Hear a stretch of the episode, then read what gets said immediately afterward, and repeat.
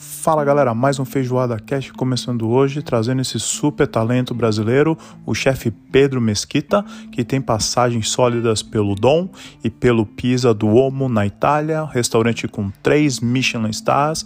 Pedro fala um pouquinho do passado, presente e o futuro e do seu novo restaurante que será inaugurado na Bahia em dezembro. Fala galera, começou mais um Feijoada Cast para vocês, trazendo esse super talento brasileiro, chefe Pedro Mesquita. O Pedro tem uma forte passagem, uma sólida carreira, passando pela cozinha de Dom Dalvedito, Amado na Bahia, e fez também o seu grande estágio no, no Pizza Duomo, que é o 3 Michelin Stars na Itália. É um prazer ter você comigo aqui, Pedrão. Como é que você tá, meu querido? Tudo bem? Fala, Rodrigo, tudo bom? Eu que agradeço, cara. Prazerzão estar aqui conversando com você.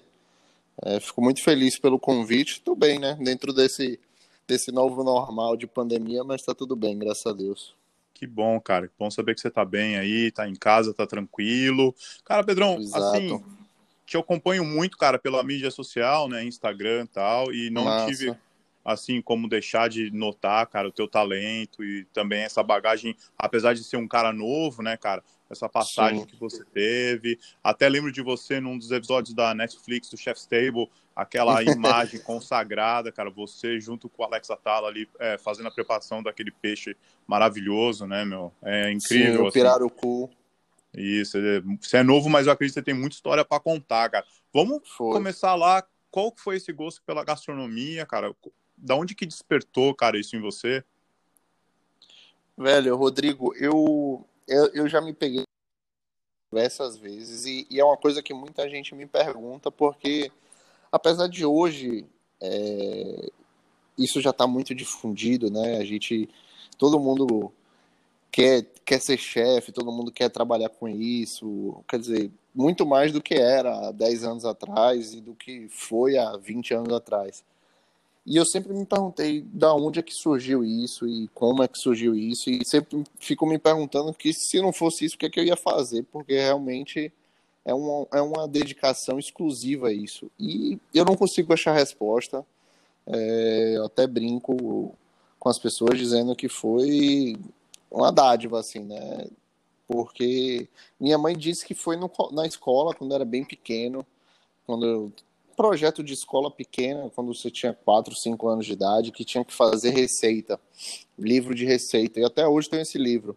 Eu, eu devia ter uns 4, 5 anos. Minha mãe disse que Olha. foi aí, né? Mas eu não sei se isso é, é história de mãe que quer contar é, para para ficar bonito, né? Mas eu sempre gostei muito, sempre me identifiquei muito. Eu me lembro que eu, sempre foi um lugar que eu me senti muito bem, é dentro de uma cozinha. É uma cozinha é. profissional, uma cozinha de casa, é, com as pessoas. Eu acho que cozinha tem disso também, né? Eu acho que todo mundo gosta de estar na cozinha, é muito natural. Se você está com uhum. seus amigos, com sua família, naturalmente você se encontra na cozinha. Verdade. Se, seja ela pequena, seja ela grande, sabe? É, é, um, é um, um ponto de encontro para conversa, para pensar, quando você sabe. Sim. Muito disso, isso sempre me chamou muita atenção. E aí, com o passar do tempo, você vai ficando, você vai incorporando isso, né? E assim, eu no colégio, é, eu não era, era de longe, um dos, não era os, um dos melhores alunos, né? Eu nunca, nunca uhum. gostei muito de estudar, é, principalmente as exatas, né? Matemática, química, física, biologia. Eu sempre tive muita dificuldade nisso. Então, eu sempre fui aquele aluno que não queria estudar, que tinha que fazer reforço, que, que, que fazia cursinho de final de ano. E quando eu descobri que cozinhar era uma coisa que eu sabia fazer bem, e eu falei, uhum. cara, isso é uma coisa que eu sei fazer, sabe? Eu gosto de fazer. É meio natural, né? O é, seu gosto, né? Exatamente. E assim, eu odiava ler livro é, de, de, sei lá, de para estudar mas eu pegava um livro de cozinha, eu, eu lia tudo, sabe? Então eu comecei a me interessar muito sobre o assunto. É... No começo eu achei que ia ser meio que um hobby, né? Quando eu tinha, sei lá, uns 15, uns, não, uns 14 para 15 anos, eu achei que isso era um hobby. Não, não, não, não, eu não via a profissão, eu não via que cozinhar poderia ser uma profissão, sabe? Era, era uma coisa muito nova para mim.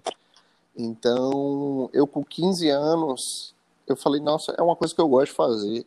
E aí, aqui em Salvador, eu tenho uma, uma pessoa muito próxima, uma pessoa muito querida para mim, que é a Emily Crachete, que ela tem um super buffet aqui, né? Ela faz catering e tal.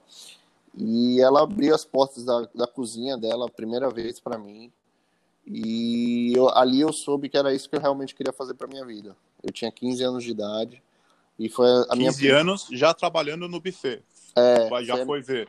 Foi Pô, a, minha, legal, a, a, minha primeira experiência, assim, sabe? De é bem novo, né, cara? É, nossa, era muito novo.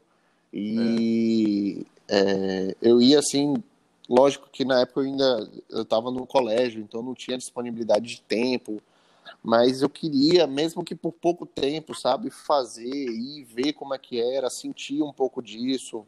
Hoje o que eu faço é completamente diferente, mas aquilo ali me despertou uma vontade. É, Mas o que, que, era? Era mais pela aquela, aquele sentido que a, tem várias paixões na cozinha, assim, à primeira Sim. vista, né? Às vezes é o sabor, né? Que você tá ali, tem gente que gosta muito de estar ao redor de comida, tem gente que gosta da organização que a cozinha precisa ter, tem gente que gosta da movimentação da cozinha. O que, que foi que te, te atraiu mais logo de cara, assim? Cara, a, a primeira recordação que eu tenho é. disso tudo foi a primeira vez que eu, que eu fui numa loja de uniforme para comprar uma doma. E esse momento, para mim, eu, eu, chega a me arrepio quando eu conto, porque me marcou muito esse momento. É uma coisa que eu lembro, e eu, eu acho que todo cozinheiro, eu acho que sente um pouco disso, sabe? A gente se sente bem quando a gente veste o nosso uniforme, é, seja ele qual for, mas assim, é, é como se fosse uma, uma, uma armadura, sabe? É, é uma, dá, uhum. uma, dá uma importância pra gente, e ali eu, eu me senti assim. Eu, com 15 anos de idade, vestindo a primeira doma, é, por sinal, mas eu achava o máximo. uhum. é, eu achava o máximo. É, e aquilo ali me marcou. Eu falei, nossa, eu, eu, eu gostei desse, desse sentimento, sabe? De, Entendi, vestir, de... De, de, vestir um uniforme, de ter uma rotina, sabe? Uhum. E eu me lembro Legal. que uma coisa que até hoje eu gosto muito é, diversidade dentro de, de cozinha, sabe? É, certo. É, é como ela consegue agregar pessoas tão diferentes, dos mais diferentes, do, de tudo que a gente pode imaginar. É, você trabalha com isso também, acho, não sei como é aí, depois você pode até me contar um pouco mais de como claro. é na Austrália. Acho que deve ser assim também. Sim, como, é, nossa, como, você falou tudo agora.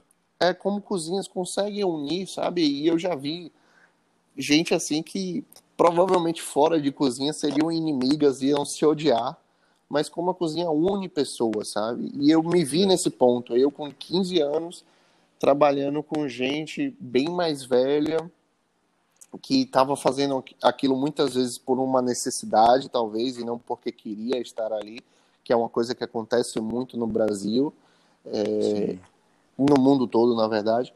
Mas isso, isso me despertou uma coisa muito, muito bacana e eu, eu gostei desse sentimento de, de, poxa, é um ambiente tão diferente, mas que está em prol de uma coisa em conjunto, sabe? E uhum. isso me chamou muita atenção. Então, certo, foi, foi, foi um início assim que eu falei, cara, é isso, é isso. E aí eu comecei a pesquisar mais, eu comecei a correr atrás. É, ler, procurar. Na, na época, é, eu acho que eu não tinha o conhecimento de internet, a gente não tinha, na verdade. Isso devia ser o quê? 2009, não sei, 2010 talvez. É, a gente não tinha as ferramentas que a gente tem, né?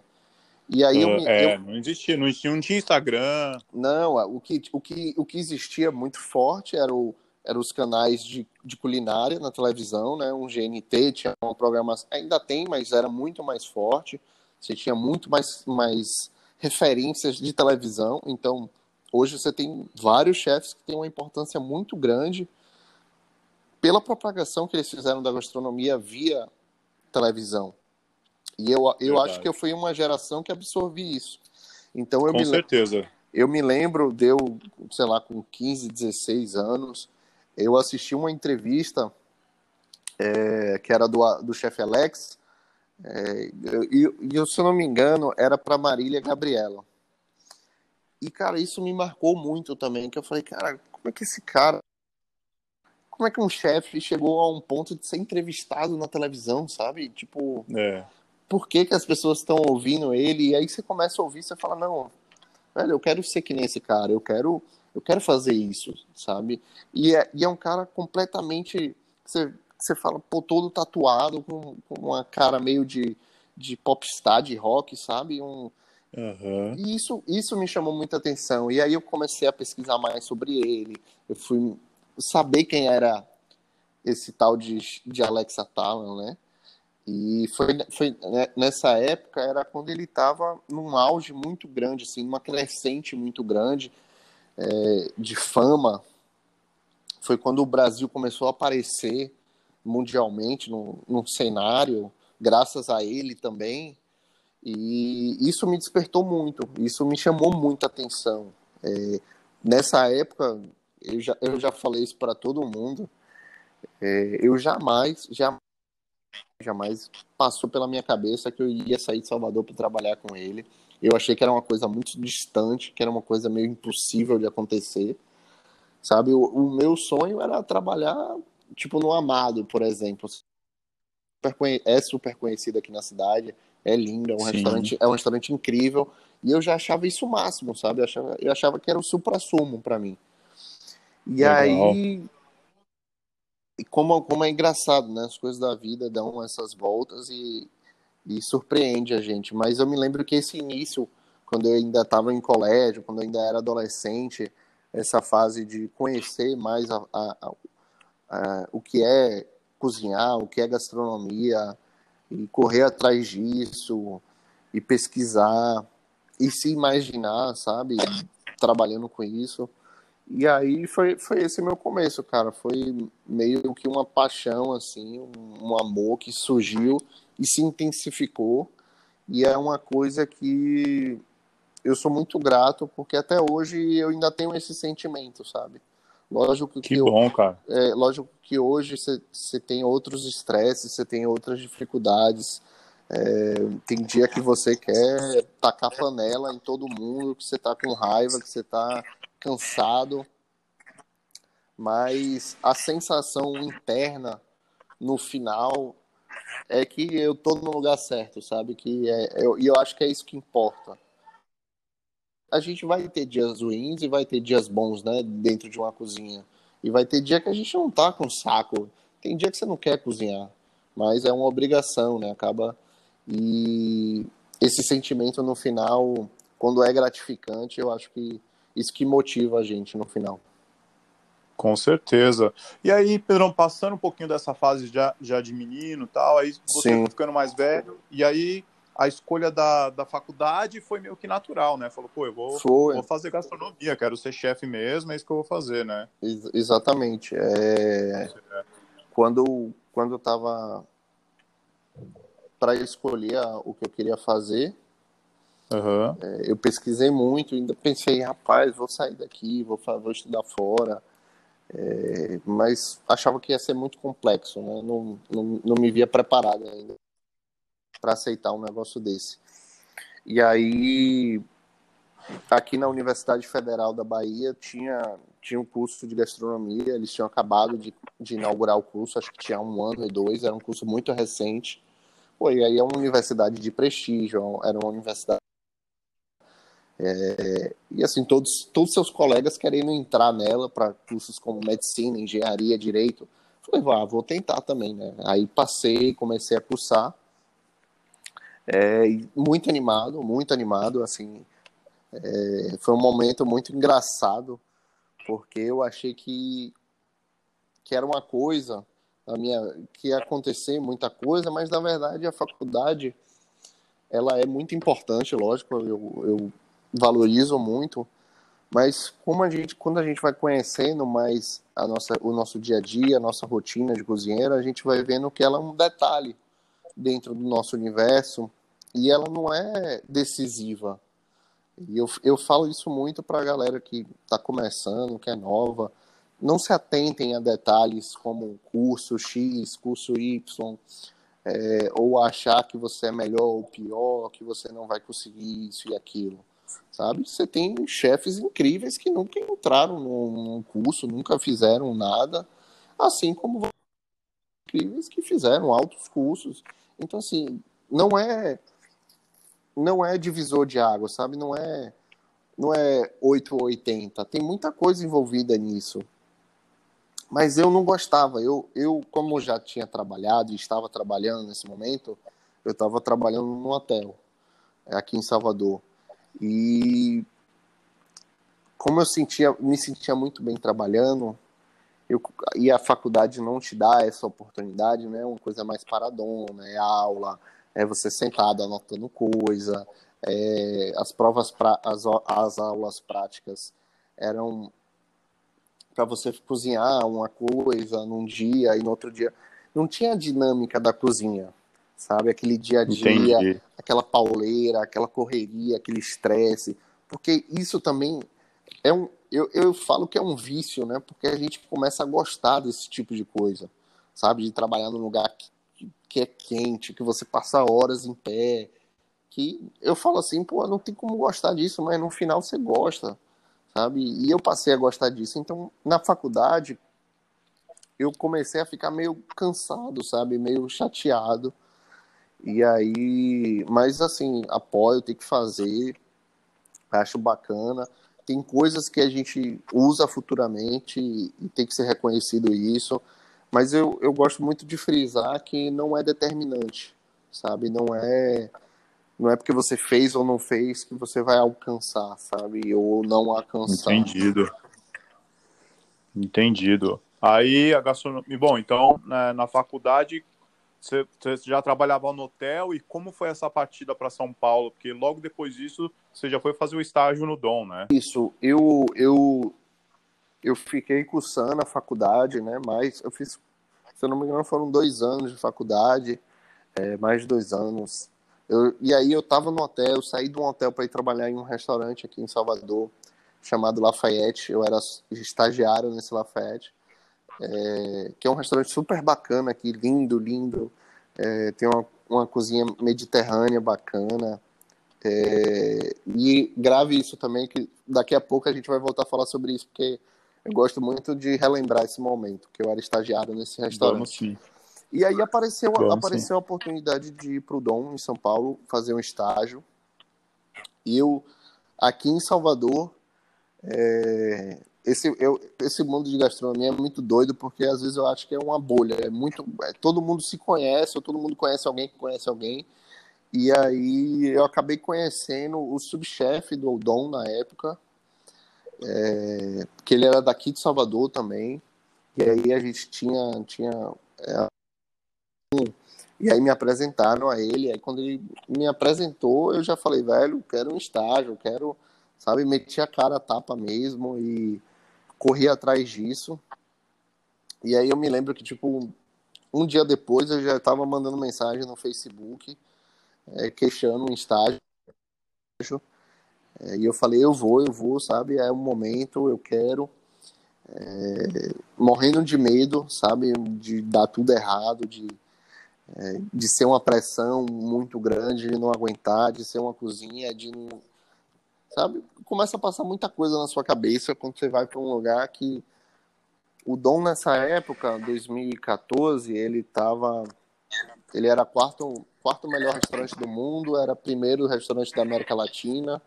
Era, foi, foi um momento, talvez, assim, mais alto que ele esteve é, uhum. E aí era uma pressão muito grande, né? Eu fiquei, nossa, eu tô indo para o melhor restaurante do país, é, deslumbrado também isso e conhecer meu um cara que, que me motivou muito, que era o, o chefe Alex, e, e fui para São Paulo, agarrei essa oportunidade, fui estagiar lá, fui muito feliz no estágio, é, aprendi muito, é, apareceu a oportunidade para ficar lá para ir trabalhar no Dalvidito. Eu tinha, nessa época, eu devia ter 19 anos de idade, eu era 18, eu era muito novo. Bem é. novo, é. E aí, eu, aceitei de primeira, mas depois eu acabei voltando atrás, porque na época eu estava fazendo faculdade aqui, enfim, uma série de coisas. Acabei voltando para Salvador, é, fui trabalhar com Fabrício Lemos, que é no Amada aqui em Salvador, e foi ótimo também.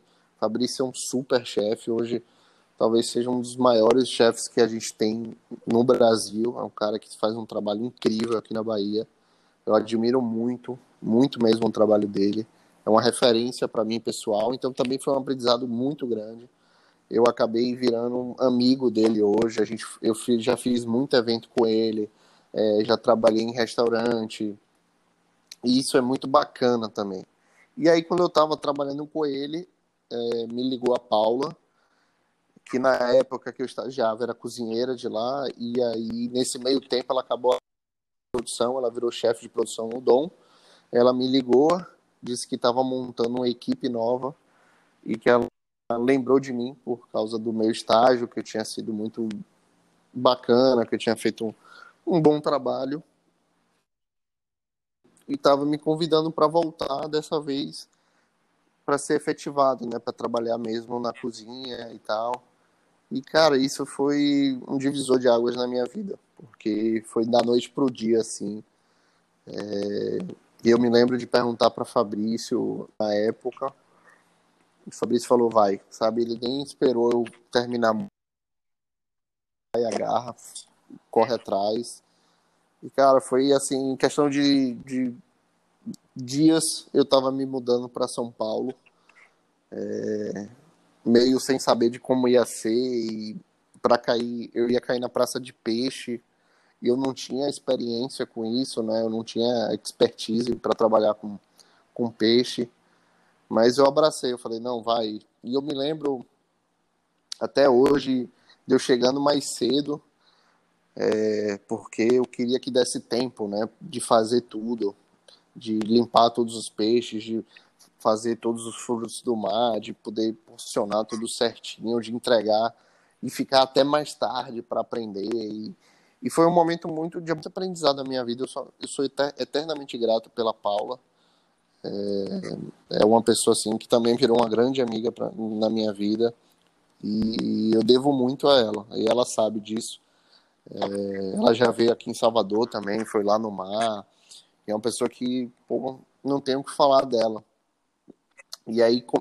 E aí, no Dom, só, só perguntando que tem uma coisa que eu quero muito Fala. saber de você. Aquele, aquele episódio da Netflix, Sim, do né, Chef's Table. Tá o Alex, isso, do Chef's Table, que tá o Alex limpando o peixe, você tá naquela cena, né, tô, né, Pedrão? Tô. E o, o, o... tem um, um chefe também aí da Austrália, né? No, no é. Chef's Table? É, agora o último Chef's Table tem um cara que é o, o dono do Fire Door, é, né? Nossa, é incrível. Que é o cara que esse, faz o fogo esse de episódio, chão. Esse episódio é incrível, é muito é. bom. Você conhece esse restaurante? Eu já fui, eu fiz um aniversário lá uma vez. Boa, da hora, hein? Uns quatro anos atrás. Bem legal o, o conceito, né? De tudo ter passado pela churrasqueira, né? Pela chapa. É bem bacana, cara. É, é bem inovador. É, não tem muito aqui na verdade, talvez o único restaurante de expressão que tenha com relação ao churrasco, sim, sim. É, tanto o churrasco argentino quanto o fogo de chão, é o Portenho, que são de dois caras que trabalharam junto com, com um dos chefes que também eu trabalhei, sim. lá com o Joe.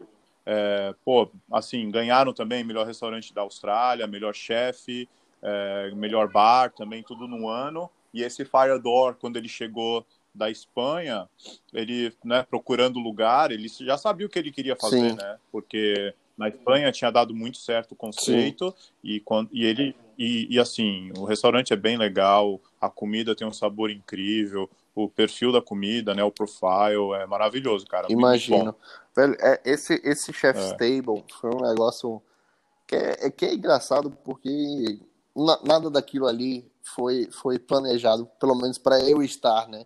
Para eu aparecer. Como na época eu que cuidava dos peixes, eu era responsável, é, uhum. foi muito ao acaso, assim, né? A gente nem sabia que ia ter essa gravação nem nada. A gente achou que era uma gravação qualquer, porque sempre tem. Você, você trabalha com o Alex, é, ele é um cara que faz um milhão de coisas. Então, sempre tinha equipe de TV, é, revista, jornalista. É, é, muito comum isso lá. E aí uhum. começou assim, ah, vai ter uma gravação, vai ter uma gravação. A gente, ah, beleza, normal, né?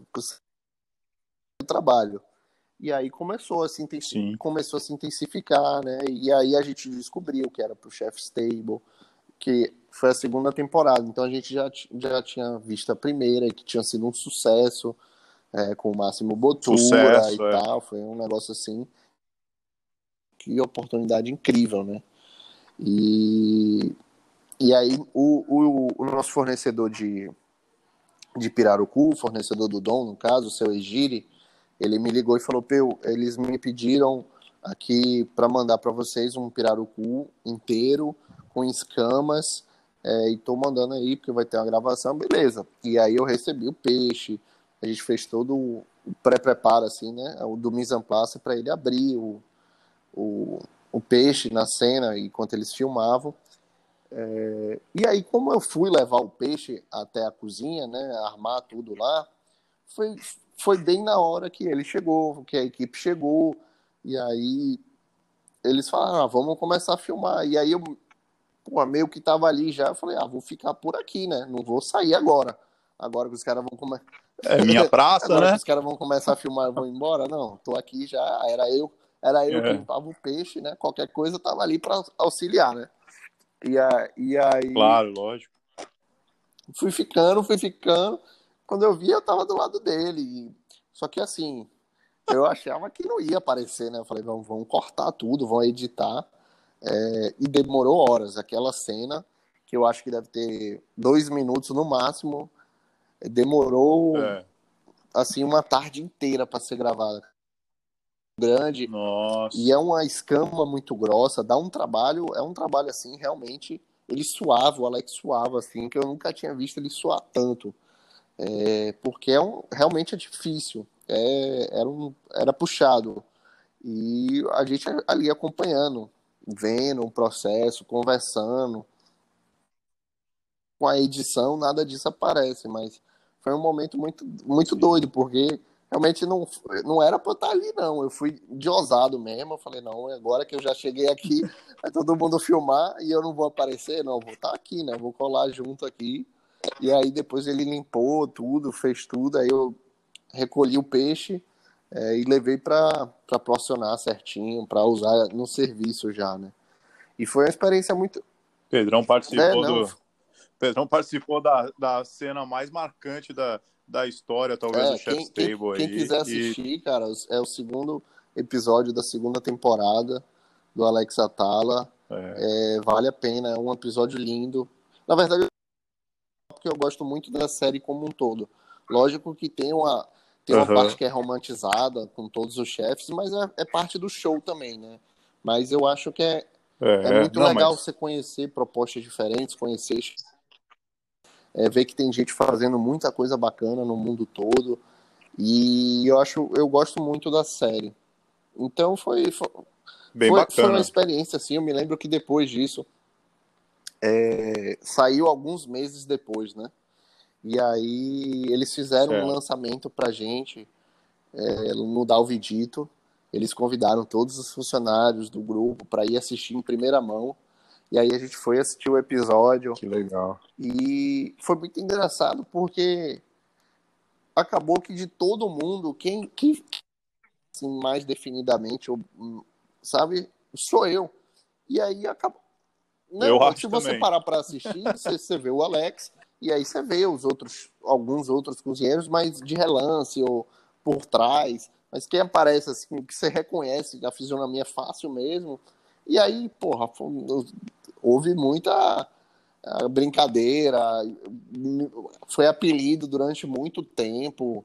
Eu virei, é, eu virei Flix, é, na, durante muito tempo, cara. Durante muito tempo. Era muito engraçado, né? Porque os estagiários novos que iam chegando, que tinham assistido, me reconheciam. Cara, você era o que estava do lado dele no pé. Virou é, celebridade. 15 minutos de fama do, do, dentro, dentro da de gastronomia fama. paulistana e foi muito em um momento da minha vida engraçado assim, mas muito divertido e até Legal. hoje se fala nisso, né? Até hoje a galera lembra, até hoje é, todo mundo comenta, sabe? Ah, esse meu amigo aqui já apareceu no programa e os estagiários também. É, foi, uma, foi, uma, foi uma fase engraçada. Os próprios cozinheiros, quando os, os estagiários e as estagiárias novas chegavam, ó, oh, esse daqui já apareceu na Netflix, viu? Fique esperto com ele. Então, rolou muita coisa assim. Então, nossa, foi. Meus pais se emocionaram, sabe? Tanto meu pai quanto minha mãe choraram. Sim. Porque eu acho que também esse momento que eu fui para São Paulo, é, Rodrigo, foi um momento que. Que acho que até então. Meus pais não tinham percebido, mas acho que foi para eles caiu a ficha assim nossa, isso é sério para Pedro, sabe? Isso é, isso é uma coisa séria que ele quer fazer da vida, não é. Ele não tá inventando, não, sabe? Fazer uma coisa despretensiosa, não. Ele realmente quer trabalhar com isso de uma forma séria e ele foi atrás disso, foi atrás de uma pessoa que ele considere que seja melhor. E então, para meus pais, eu acho que caiu muita ficha para eles nessa época que eu fui morar em São Paulo, sabe? dessa de correr atrás disso, de da, das pessoas começarem a ter noção de, porra, Pedro realmente quer fazer isso da vida, sabe? Então, é, foi um momento da minha vida muito especial. Eu, eu morro de saudade desse, dessa fase de morar em São Paulo, é, de trabalhar no Dom, da minha rotina que eu tinha lá, que era uma rotina yeah. pesada, uma rotina cansativa, mas é para mim era muito prazerosa. Então, eu realmente não tenho o que falar, assim. Eu sou muito grato até hoje. Eu sou daqueles fã mesmo, Tiete, eu defendo, sabe? Não gosto que fale mal na minha frente. Se falar mal, eu vou retrucar e vou. Porque eu comprei muito, eu vesti muita camisa, sabe? Eu fui muito feliz lá dentro. Com, aprendi muita coisa, aprendi a me portar dentro de uma cozinha a pensar diferente, sabe? Expandiu a minha cabeça, abriu minha cabeça para muita coisa, coisas que eu nunca tinha visto, chefes que eu nunca tinha visto.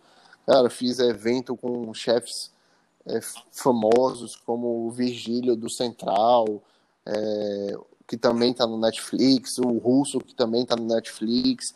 Então, é, pô, fiz. Eu tive um momento lá quando eu era estagiário que isso me, é, um, é uma lembrança que eu tenho na minha vida que foi um jantar que ia ter lá, foi, é, foi durante uma semana da mesa Tendências em São Paulo. Nessa época eu era estagiário no Dom, dentro da cozinha principal. É, e só, só, na cozinha, além do, do chefe, né, do, do subchefe, dos cozinheiros, você só tinha dois estagiários que podiam trabalhar no serviço. E eu era um deles. O outro ficava certo. na confeitaria.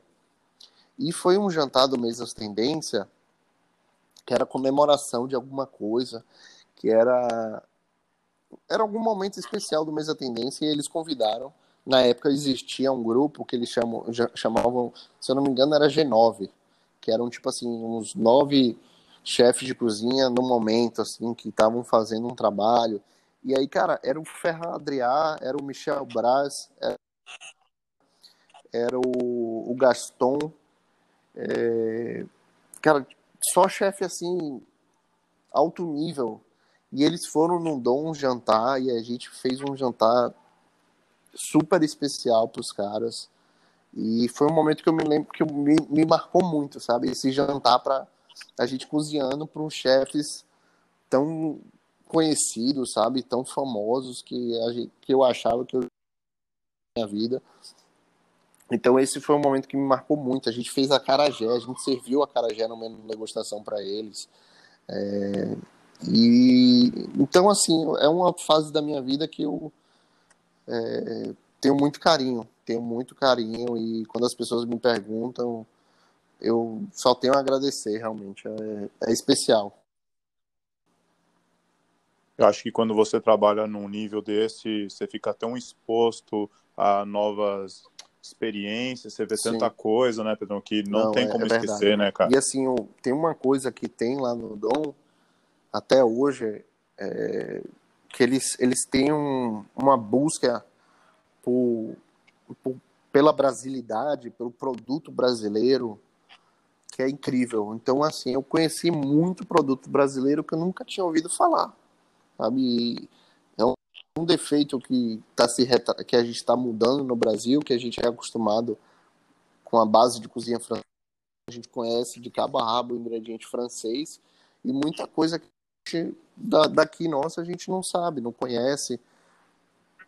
E o Dom me deu essa oportunidade de conhecer muito produto, muito produto nacional, muita coisa da Amazônia, de Manaus, do, enfim, foi um assim muito legal de poder ver, de poder. Olha, eu me lembro a primeira vez que eu provei o tucupi, e eu falei, nossa, que que negócio é esse, sabe? É completamente diferente de tudo que eu já provei na minha vida. E foi graças ao dom. Foi essa uma, uma oportunidade que eu tive de, de aumentar o paladar, digamos assim, né? o leque de possibilidades. Porque eles trabalhavam com ingredientes de norte a sul do país, muita coisa diferente. E era, era toda hora, sabe? Direto chegava caixa, direto chegava produto, e aí era teste. Muita coisa não dava certo, é, mas muita coisa dava certo também. Então, eu realmente não tenho o que falar. Eu acho que o, o que o Alex fez no Brasil, pelo Brasil, é, eu, eu, na minha humilde opinião, acho que a gente não, não vai ter mais chefe que faça isso. Então, eu acho que ele já está num patamar acima de todos nós, meros mortais. É, a importância, a, impo, é, a é importância que ele tem é para o que a gente faz hoje é muito grande, muito, sabe? E isso é reconhecido no mundo inteiro. Eu tenho certeza que aí, na Austrália, ele é super conhecido também, sabe? É... Não, aqui, ele é, aqui a galera é fã. Eu fui num jantar dele que ele fez lá na Tasmânia, cara, imagina, Porra, na massa, Tasmânia. Ele foi convidado por uma vinícola, vinícola de um chefe é de um chefe, um grande amigo meu, e esse chefe falou para mim, falou, Rodrigo, o Alex está vindo, vem pro jantar, os ingressos estão assim, tá, tá para acabar. E a gente foi, cara. É, foram vários cortes, assim, e ele levou muita coisa de comida brasileira, muitos ingredientes e tal, e assim, tava lotado, cara. Eu acho que tinha umas 300 pessoas nesse evento. É, ele depois falou, eu fui falei com ele, cara, eu tava com o livro, né? Claro, pedi é, um autógrafo claro. ali, tirei uma foto, porque sou fã do cara, eu me espelho muito com essa história Sim. do jiu-jitsu, faço jiu-jitsu também, entendeu? É, assim, eu sempre acompanho ele, porque eu acho que é um cara que é, alcançou um lugar que muitas pessoas não sabem do Ronaldinho, Exatamente. do Pelé, né? Do Ayrton Senna, mas assim, ele hoje eu acho que o Brasil é muito reconhecido por causa dele também. Os caras aqui são fãs, ele, ele sempre vem para cá, na verdade. Já encontrei um outro chefe uma vez num restaurante onde eu era, eu era o chefe da cozinha, e um, o Sasuya, que é um chefe de um restaurante japonês aqui, que também já Sim. foi top 10 do mundo. E o Sasuya, Sim. eu conversando com ele, assim, ele só falava do Alex Atalo, o quanto ele gosta do Alex, o quanto o Alex representa para a culinária é, brasileira. Isso, cara, um gringo é. falando para mim, sabe? Eu, eu, eu, então, ele tem uma consideração Eu acho até que é, é a minha impressão, na verdade, mas isso é, é, no modo geral do brasileiro, né? Que a gente menospreza muito. E o que eu vejo muito é que ele é muito mais respeitado lá fora, infelizmente, do que aqui dentro. É, isso é um pouco triste, porque isso não é só com ele, isso é com tudo, na verdade. Né? A gente tem uma, uma visão de achar que tudo que é de fora é melhor, que todo mundo produto não é de qualidade. E o Alex chegou num patamar que vai contra tudo isso, sabe? Ele fez e era uma coisa que me marcava muito. Eu, um exemplo assim de estar em São Paulo é uma pessoa que ela é conhecida do taxista ao grande empresário, sabe? E eu já peguei taxista que falava cara, você trabalha aqui com aquele chefe Alex e tal. Então, assim, você vê a real importância que esse cara tem. E o que ele fez realmente, para mim, hoje, só sei que o Dom não esteja no seu melhor momento, pode, sabe? Talvez a melhor fase que ele de criação, de produto, talvez já tenha realmente passado. Isso não tinha nada, o, a importância e o brilhantismo dele, sabe? É... Uau, e aí concordo. foi, enfim, não tem. Eu, se deixar, a gente pode passar horas e horas aqui falando do Dom, porque é um, é um lugar que me remete muita coisa boa. É. E, Te marcou eu, muito, né? Muita coisa que eu passei, claro. assim, que eu, que eu veio, eu agreguei muito a, a, a, minha forma de trabalhar, a minha forma de ver a gastronomia, de ver a, a importância é, da valorização de produto, da valorização de pessoas. Então, assim, o Alex é uma pessoa muito inteligente. Não, e, e não é só inteligência de cozinha, não. Ele é de cultura, sabe? De gente. Então, o que você quiser conversar com ele, ele vai sentar, vai te ouvir e vai dar a impressão dele. E eu via ele cumprimentando desde a SG, desde a, do, do valet, do manobrista, até o, cliente que estava sentado na mesa, os estagiários, então ele se preocupava, conversava, perguntava como é que tá. E isso é muito importante, cara. Isso é muito legal de se ver, porque tem muito chefe aí que não é um, um, décimo do que esse cara representa e, sabe, é nariz em pé, não, sabe, não, não cumprimenta, não fala, é, se acha a última bolacha do biscoito, né? E é o que mais tem, na uhum. verdade, né? Então eu, eu me espelho muito nesse sentido do dele, como chefe, sabe, como pessoa. É, é uma referência muito grande para mim. Que legal, né? Muito bom escutar isso aí e ter essa visão, né, cara, de quem Sim. realmente trabalhou do lado dele. Porque você sabe que, né, você, como você mesmo disse, pessoas falam, né? Mas falar é muito fácil, né? Mas você com a sua é, experiência... É, é muito engraçado de... que eu até o último dia de trabalho lá, eu não me acostumava com, com a presença dele, sabe? E a, até o último dia ele encostava para ver se estava tudo certo do meu lado. Até o último dia eu tava tremendo com as pernas bambas, assim. Eu falava, porra, ele vai falar que tem alguma coisa errada, sabe? Então, é, isso para mim também é uma coisa que eu acho muito engraçado, porque é uma presença muito forte para mim pessoalmente, então eu não acostumava, para mim era, era muito doido, sabe? Mesmo estando mais de um ano trabalhando lá, quando ele encostava, eu falava, caralho, que doido, que, que mundo, sabe?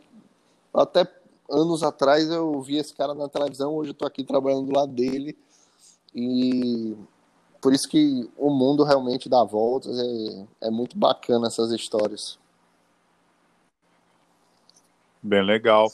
E Pedrão, passando um pouquinho essa fase do Dom, que foi bem marcante na tua vida, como é que foi a escolha de trabalhar no 3 Michelin Star, né, as três estrelas, no, na Itália, cara, no Piazza Domo. Como é, como é Piazza Domo, como é que surgiu isso? Tava no, pô, você tava tranquilo lá no, no, no, Dom, né, tava com pô, uma carreira sólida, já tava algum an, alguns anos, né, trabalhando com ele. E, pô, por, da onde que veio essa história de, pô, é. acho que tá na hora de, Cara, de buscar novos é, horizontes? É muito sonho da gente, de cozinheiro, é a gente poder trabalhar fora do Brasil, né? E conhecer novos lugares, e poder vivenciar e estudar. Porque chega uma hora, eu acho que, que você também pode achar isso, que a gente dentro da cozinha chega um momento que é mais importante a gente sair para comer e vivenciar novas histórias e novas culturas e conhecer novas propostas do que, enfim, a prática porque chega uma hora que você, você domina já um certo técnica, um, um, básico, e aí você precisa aumentar seu leque de sabor, seu leque de, sabe? Então, eu acho que todo cozinheiro tem vontade de sair para ir conhecer, viajar, trabalhar. E aí eu sempre tive essa vontade de, de trabalhar fora, de cozinhar fora. Como eu estava trabalhando no Dom, e isso me abriu muita mente, muitas portas, falei, cara, eu preciso sair daqui para um lugar legal também, um lugar foda, um lugar que me inspire muito. E aí eu comecei a pesquisar muito para onde é que eu iria, o é, que, que eu queria fazer. Ah, vou para os Estados Unidos, vou. Eu, eu acho que eu cheguei até a ver a Austrália. É, vou, vou ver, vou começar a pesquisar uhum. muito, conversar com muita gente. E a Europa é a Europa, né? É sempre chamativo. Eu tinha muita vontade de ir para Nova York, muita claro. vontade mesmo, porque Eu, eu sou fã de muitos restaurantes que tem lá, abertamente, assim, eu acho um, que é uma cidade fora de série. E só que os Estados Unidos tem muito empecilho para você ir trabalhar, para você estudar. É uma burocracia muito grande e isso me afastou um pouco. Falei, cara, não é. E aí comecei a pesquisar a Europa, né? A França, a Portugal, Espanha, Itália. E eu sempre, eu sempre achei que eu ia para França. Eu, eu falei, rapaz, vou para França, vou para França, porque é o berço, né? Onde surgiu o que a gente faz aqui. Mas algumas pessoas que eu trabalhava lá no Dom, alguns estagiários, alguns cozinheiros, tinham ido para a Itália e tinham gostado muito. Tinham sido, tinham tido bom retorno, é, tinham algumas facilidades para ir. Eu falei, cara, vou começar a pesquisar e aí comecei a pesquisar um pouco mais, comecei a pensar muito nisso. É, na época, com esse negócio do, do, do Máximo, do Chef é, eu, eu virei fã, falei, cara, que trabalho incrível que esse cara faz, e aí comecei a pesquisar muito o trabalho. Começou a ter esse interesse, né? Eu me lembro, eu me lembro que teve até uma vez, eu ainda no Dom, eu conversei com o Alex sobre isso, eu falei, pô, chefe, eu tava com vontade de é, trabalhar com o Máximo, será que a gente pode? E aí a gente teve essa conversa, ele falou, cara, me lembra disso depois, a gente pode ver, falar com ele e tal. Mas acabei esquecendo, deixando um pouco para lá disso. Também estava numa, numa, numa fase de querer também começar a caminhar e, sabe, tentar umas coisas próprias. E aí surgiu a oportunidade, achei um curso para fazer de cozinha lá na Itália, no Instituto Italiano de Culinária, é, chama ITIF, que é bem famoso, muita gente já fez, é uma escola de cozinha em, no Piemonte, é, muito bacana, assim, é um curso rápido, não era nada demorado, era uma coisa que eu queria também. Eu falei, pô, não quero ir para estudar dois anos, não quero ir para passar muito tempo estudando, queria uma coisa, um curso técnico de cozinha, né, de prática mesmo. E achei esse curso que tinha um preço bacana, tinha, sabe, era, era, tinha uma praticidade muito bacana e tinha a oportunidade de você ir trabalhar em restaurantes. É, e restaurantes uhum. de, de restaurante é, de esquina, assim, sabe, sem ser conhecido, até restaurantes três estrelas e tal. Eu falei, cara, aí tem uma oportunidade de eu chegar até o máximo Butura, né? E aí fui, é, saí do Dom. Certo. É, voltei para Salvador para passar um, algumas semanas aqui com a família. Eu acho que foi na época de carnaval, se eu não me engano. Rodrigo. Aí eu, eu acho que eu voltei para Salvador para curtir o carnaval e aí logo após o carnaval eu viajei para Itália. E é, não ia deixar passar o carnaval. Certo. E aí é, foi também um momento assim que eu falei, cara, vou para aí e não vou voltar tão cedo. Eu não eu tinha muito essa vontade, né, de morar realmente, de passar muito tempo, de talvez criar vínculo lá e criar uma vida e vivenciar mais isso, né? Na Itália. E me joguei. Na Itália. Me joguei. Eu, eu não Entendi. tinha cidadania, não tinha certo. nada, não tenho, na verdade. Mas achei que ia trabalhar lá, ia ficar, ia arranjar. Enfim, a gente sempre dá um jeito, né? Cozinheiro. O bom da cozinha é que você sempre consegue trabalho, você sempre se dá um jeito. De fome, de fome a gente não morre. Verdade. É... De fome não morre. Gente, eu fui, Falou tudo. É, entrei no curso, foi muito bacana a experiência. Também é um momento que eu tenho muita saudade. É, eu recomendo para todo mundo. Eu acho que você também sentiu um pouco disso quando você saiu para ir morar aí. É, é, muito legal você chegar num lugar. É, é difícil, é, mas é uma sensação muito prazerosa de você chegar num lugar que você não conhece ninguém, que você não não é não é tem eu um, gosto, tem um prazer grande de, é gosto. um obstáculo muito grande que você consegue é, Lógico que dá medo, a gente acha que vai dar tudo errado, que não vai dar certo, mas eu recomendo para todo mundo, se você tiver oportunidade, se você puder, vá, cara. Não, não importa para onde é que seja. Não importa se é para um, um, uma esquinazinha ou se é para um restaurante grande, mas vá. Porque muda, realmente muda o nosso olhar, muda a nossa perspectiva, não só profissionalmente, mas pessoalmente também. A gente muda a nossa forma de, de enxergar muita coisa. E então eu gostei muito dessa experiência do curso. E o curso tinha as provas, né, que era fazer os pratos, e aí tinha os jurados, que eram os professores e alguns convidados. E, é, e era, era meio, meio Ai, que legal. um Masterchef, assim, sabe? Que você tinha que ficar, tinha que fazer o prato durante tempo, e aí apresentava o prato para os jurados, e aí eles provavam para ver qual é que estava mais bacana. E aí dava uma nota no final do curso, né? Lógico que não íamos reprovar ninguém, mas é, a pessoa que tinha as melhores notas era a primeira a poder escolher o restaurante, era a primeira que podia. É, era o prêmio. Ah, você podia, era o prêmio. Uma, você tinha uma liberdade maior e uma confiança maior também da escola, porque assim, eles também não iam mandar. É, porque às vezes acontece no curso, tinha, tinha na minha turma tinha um idoso, sabe? Tinha pessoas que não estavam trabalhando não era, não era a profissão delas, por exemplo, sabe? Porque é, era um hobby. Foi para aprender e tal, né? Gostava é. muito e tal. Então, pô, eles não iam mandar um, um, uma pessoa dessa, por exemplo, para um restaurante Michelin, porque sabe que ia pegar mal para a escola. É... Então, tinha essas coisas. Então, um aluno que se destacava, que ganhava uma nota bacana, eles tinham essa conversa. E aí eu fiquei em primeiro. Eu tinha tomei, fiquei com a maior nota da turma. É, e aí eles foram conversar comigo, para onde é que você quer ir, o que, que você imagina. É, e eu falei logo de cara, cara, eu quero ir para um guia Michelin. Eu quero tentar isso. E porque também é um, é um, eu acho que é um sonho que a gente que eu tinha de trabalhar num restaurante desse. Eu não me lembro se no Dom em 2016 já tinha um guia Michelin, eu acho que não. É, tinha, né? 2016? É, eu, eu, eu, acho que eu... Ah, tinha. Opa! Eu acho que eu tava 2009, lá na primeira vez quando saiu. É... Mas era diferente, cara. Você, tra... você, você, A gente ainda meio que não levava a sério, não sei. É diferente. Hoje já tá mais estabelecido, mas é... como eu já tava lá, já era meio normal.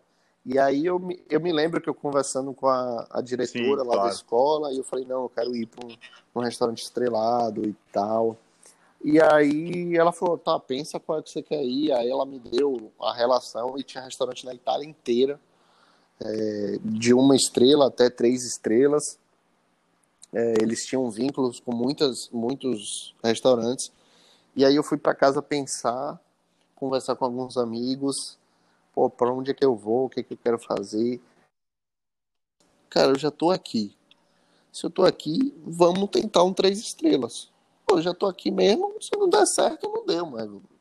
Não tenho, não tenho nada a é. perder, sabe? Eu falei, cara, vou para um três estrelas, vou, vou tentar, vou tentar. E aí realmente foi, eu tenho, eu queria ir pro do máximo, Osteria Franciscana, mas tinha uma fila muito grande. Era uma, era uma coisa que eu precisava ter feito Com muito certeza, antes do né? curso. É, não tive nem a oportunidade de ir lá jantar porque o trabalho não me permitia, é, não tinha tempo. É, mas eu fiquei com essa vontade. Eu acho que se aparecesse hoje para mim uma oportunidade, eu correria atrás. É, e aí apareceu o Piazza Domo, que era um, era um outro restaurante que eu já tinha pesquisado, que eu achava incrível assim também, que é um, é um restaurante lindo, que fica numa cidadezinha super famosa chamada Alba, que é uma cidade, é, é uma região super rica. No norte, né? Que é a região da trufa, é, da, da é, do, dos vinhos. É a região da Itália mais rica, mais rica de dinheiro mesmo, financeiramente. As grandes empresas estão lá. Então tem uma. Tá exatamente, da, exatamente. Tá perto da Suíça. É uma região ali, linda, né? linda, linda, linda. É. Cidadezinha, Alba tem 30 mil habitantes, eu acho. Ou um pouco mais do que isso. E, pô, tem um, tinha um restaurante três estrelas, eu acho que tinha um outro restaurante com uma estrela também. É, e aí fui. Eu falei, velho, vou, é o que, que eu quero. Era perto da escola, então eu me sentia muito mais à vontade, assim, também para viajar, para ir para um lugar perto e não viajar o país para ir para outro lugar. É, se desse qualquer merda, eu sabia para onde voltar é. também. E aí entrei nessa, eu falei, vou, vou. Eu Sim. não falava italiano, eu fui para Itália sem falar nada de italiano. E isso também foi um, foi um entrave também, mas, cara, a gente tem que cair de, de cabeça. sabe? É, na cozinha tem, tem a linguagem universal que uma hora você vai aprender. E aí fui para lá. Isso na, e aí, mas sem falar italiano, cara, e como lá, é que você chegou lá no restaurante? Foi, foi muito engraçado porque, cara, que, como é que eu vou conseguir me comunicar com essa, com essa galera, sabe? E aí clicava na porta, é uma porta enorme, rosa. Eu cheguei, se eu não me engano, numa sexta-feira. Eu fui num. Eu acho que é, foi mais ou menos assim. E o restaurante fechava domingo e segunda. Acho que eu cheguei na sexta. E aí eles falaram, cara, volta na terça só, né? Pra você começar no, no início da semana. Aí eles me levaram até. Eu toquei a sineta lá. E eu falei, cara, como é que eu vou falar para ele italiano isso, velho? Aí falei inglês, né? Larguei um inglês. É... Que meu inglês é, é o inglês para se virar também. Eu... Tranquilo, mas nada muito além, assim, né? Mas consegui me virar, me fazer entender. Eles. Aí eles já sabiam que eu estava indo, então a gente conseguiu se entender. Aí eles me levaram para o alojamento onde eu ia ficar, que era, uma, era uma, um apartamento prédio perto do restaurante. Aí passei os quatro primeiros dias meio que curtindo a vida em Alba, porque eu só ia começar na semana seguinte. E aí, quando eu cheguei lá no primeiro dia, cara, completamente perdido, sabe? Sem saber. Todo... E, assim, a primeira imagem de uma cozinha três estrelas é um negócio muito doido, porque é muita gente, é muito equipamento, era muita coisa, eu não estava acostumado com isso mesmo vindo do Dom, era outra pegada, assim, a rapidez que a galera trabalhava, e sem conversa, sabe? Pá, pá, pá, pá. E aí eu cheguei, me troquei, entrei na cozinha e fiquei parado, assim. Eu me lembro até hoje disso, eu parado, tipo, uns 15 minutos, assim, meio, cara, o que, que eu faço agora, sabe? O que eu vou falar?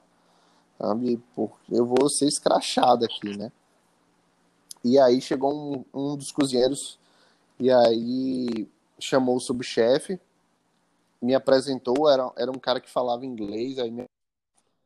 eu acho que o subchefe não falava inglês, só falava italiano. E por sorte, dentro, do, dentro da cozinha, é, tinha um cozinheiro que falava espanhol, que a, a namorada dele era peruana. E aí ele falava um pouco de espanhol, e aí brasileiro fala um uhum. espanhol, né, um portunhol, desenrola bem, né? E aí me empurraram para esse cara, ó. É, Fica com ele, cuida dele aí, ele vai. É. E aí. Era na confeitaria. Qual sessão aí, que era, Pedro? Outra, outra bomba, né? Confeitaria. Ah, certo. Eu falei, ah, cara, vai, já toma aqui já. E. É. E aí começou, começou a desenrolar, começou a desenrolar. Essa é boa. Eu cara. fui trabalhando, é, eu entrava 8 da manhã para trabalhar e ficava ficava até de noite, né? Você trabalha, você, você dobrava todos os dias. Era é um desgaste muito grande. Na primeira semana eu não senti tanto, porque eu tava na, meio naquela adrenalina de trabalho, sabe? Mas depois. É. Exato. É tudo novidade, né? assim, Depois, conhece, depois conhece como... tanta gente. Pesado, sabe? Galera porque você entra 8 da manhã, Aí no almoço, que eu acho que era às 11, ou acho, 11 é e meia, você tem meia hora de almoço, então é o tempo de você almoçar, ir no banheiro e voltar. E aí, uhum. se de tarde tinha um intervalo, é. quando tinha, porque às vezes o almoço era muito bom, não, não dava tempo você tirar intervalo de tarde, sabe? Quando acabava o serviço do almoço, três e meia. É... E aí, eu às vezes emendava e aí o jantar você tinha mais meia hora, né? Você voltava, jantava em meia hora. Então era um ritmo muito acelerado. E aí ficava até uma, uma e meia da manhã, voltava para casa morto, dormia e voltava a trabalhar. Esse era o ritmo de vida. E cinco vezes por semana, cara. É cinco vezes e por semana? São dez. Certo. E, e, dez, e dez serviços é, diminuindo Nossa, a pesado, era 10 dobrados. É, é, muito cansativo, era muito. Mas eu fui me adaptando e hoje eu sinto saudade. Na época eu não sentia, não. Não, não gostava, não. Comecei a não gostar. Comecei a, a, repensar muito o que eu queria da minha vida dentro da gastronomia, se era isso mesmo que eu estava querendo, se é, se é essa coisa de trabalhar em restaurante estrelado valia. E aí eu, foi um momento assim de muita descoberta também, sabe? De valorizar o que eu tinha aqui no Brasil, de perceber que não era que não era como eu esperava, sabe? Eu achei que eu ia, achei que teria uma facilidade muito maior. É... Mas foi, foi um momento assim muito de muita descoberta nesse sentido. Então era um, era um trabalho muito puxado, é, e, mas eu pude ver muita coisa diferente. Sabe, sentir como é trabalhar num restaurante de três estrelas na Europa, de alto nível. É, e é, era um restaurante que todo dia estava cheio. E eu pô, fiz amigos que até hoje eu falo lá. É, algum tempo depois entrou uma, uma brasileira lá, uhum. a Manu, e, porra, foi assim, a gente se, meio que se ajudava muito, sabe? Se dava um suporte emocional, porque é um desgaste emocional muito forte também. Eu emagreci muito é, nessa época, você fica cansado, Verdade. você vive cansado, né? Então eu chegava. É, folga. Você vive cansado. Eu não conseguia é. fazer nada, cara. Eu dormia o primeiro dia de folga toda, e aí no segundo dia que eu saía, fazia um. Mas é muito cansativo. É, Exatamente. E aí no segundo dia não dá nem pra você aproveitar é. muito, que você fala, meu, não dá nem pra eu aproveitar, Exatamente. porque amanhã tem que é acordar é... super cedo, né? É muito exaustivo, porque mesmo no dia de folga, se, se, pô, o primeiro dia Exatamente. você tem que organizar a casa, Era né, o que cara, eu fazia. lavar roupa tal, dar uma limpada na casa. No segundo dia de folga, no segundo dia de folga, você tem que descansar para ir para o trabalho, porque são cinco dias ali, cara Quantas horas? É, exatamente. 15 horas, 16 aí, horas direto, né? É... Era, é. foi, foi um ritmo assim que eu acabei me adaptando depois, eu meio que incorporei isso é, de tra... eu, eu acabei passando por E sempre na praças, confeitaria? Mas eu, mas muito pouco assim, mais um guard, ah, legal. É, uma produção, mas eu sempre voltava para adaptei muito bem lá. É, como era um, era um trabalho mais Sim, detalhista, claro, é. coisas assim, como eles viram que eu me, me dei bem lá, eles falaram, não vamos mexer muito nesse brasileiro não, vamos deixar ele por aí mesmo. Mas quando assim precisava de ajuda em outra praça, eu ia ajudar. É, eu gostava de ir também para dar uma olhada, ver como é que era, porque cozinha você tem que ficar calado e vendo o que, que as pessoas estão fazendo, porque você vai aprendendo muita coisa dessa forma, sabe? Vai observando, os detalhes, as, cada coisinha. E eu fui absorvendo isso, né? É meio que uma esponja. Você vai pegando, vai pegando. E chegou um momento que eu comecei a repensar muito o que, que eu queria, se eu ia. Eles, eles queriam que eu ficasse lá. Eles, eles gostavam. Eu, eu tinha me adaptado à rotina deles, é, ao que eles faziam. E é, um, é, é difícil porque às vezes eu me pego pensando se, se se eu devia ter ficado ou não. É... Eles me ofereceram para ficar, só que como eu não tinha passaporte, como eu não, não tinha cidadania, eles meio que deixam você ficar, mas eles não te remuneram. E eles só te passam a te remunerar depois de dois anos já lá. Falei, cara, isso aí também é uma exploração muito grande. Eu não, eu não concordo, não concordo com esse tipo de coisa. É, é, é. Então eles, eu acho que eles até ficaram meio chateados assim, sabe? Porque eles achavam que todo mundo quer estar tá trabalhando lá e ficar lá, né? Mas é, eu saí numa boa. É, cara, e. Todo, mu todo mundo vale tem seu limite, e, né? E como eu já estava nesse processo, assim, de repensar muito, de ver, e aí eu comecei a pesquisar é, outros lugares para ir trabalhar pela Itália, pela Europa, e conversando com outros amigos que estavam trabalhando em outros lugares, e como era muito parecido, muita todo mundo fala, os mesmos, os mesmos problemas, né? E, cara, não, pô, se é, to, é, se é todo mundo assim, é, o que, eu vou fazer? Tudo igual, velho? cara. E aí, quando eu saí de lá, eu, eu viajei um pouco para ir conhecer outras cidades, para ir conhecer outros países e outros chefes, mas não trabalhei, né? Conheci para comer mesmo, para ir ver outras coisas. E aí apareceu a oportunidade de voltar para Salvador para ser subchefe de um restaurante em Salvador, novo, com chefes que eu já tinha trabalhado no Dom, um restaurante chamado Manga. E isso me interessou muito. Eu falei, cara, eu vou voltar para minha cidade. É, não, não, esperava, né, que eu fosse voltar. Fui com a intenção de realmente ficar, mas apareceu essa oportunidade. Eu falei, cara, pode ser que realmente seja isso que eu queira fazer. Talvez é, essa coisa de, do estrelismo, de guia, de não sei o que, no final das contas, isso é um detalhe que a gente precisa talvez não valorizar tanto, sabe? É legal, é bacana, mas é, eu acho que eu tinha essa falsa sensação e hoje com a maturidade que eu tenho, talvez eu, eu perceba que isso não é tão importante, sabe? É, não, eu, eu acho que... Mas todos nós temos, viu, Pedro? É, a gente se Eu passei né? por isso, eu tive minha fase também, fácil. e eu também, cara. É, Exatamente. Deu, deu, um ano também, cara, eu comecei a repensar, é, porque... É, remunera né, muito pouco. Tem a parte financeira, né? né, cara? Então, eu comecei a, a botar na balança complicado, é, bem complicado. Isso, sabe? Pô, será que realmente eu quero ser, trabalhar com isso, sabe? Nesse nível de estresse, de cansaço, de não aproveitar a vida, de não curtir a vida, de não ter, não estar tá recebendo muitas das vezes para trabalhar. Eu pô, tenho, tenho história de cozinheiro que trabalhou tudo que é restaurante aí no mundo que não recebia nada, sabe? Lógico, se você tem condição de financeira de fazer isso, bacana. É. Vai atrás, se não te incomoda. Mas eu comecei a ver que isso não é certo. Isso começou a me incomodar um pouco.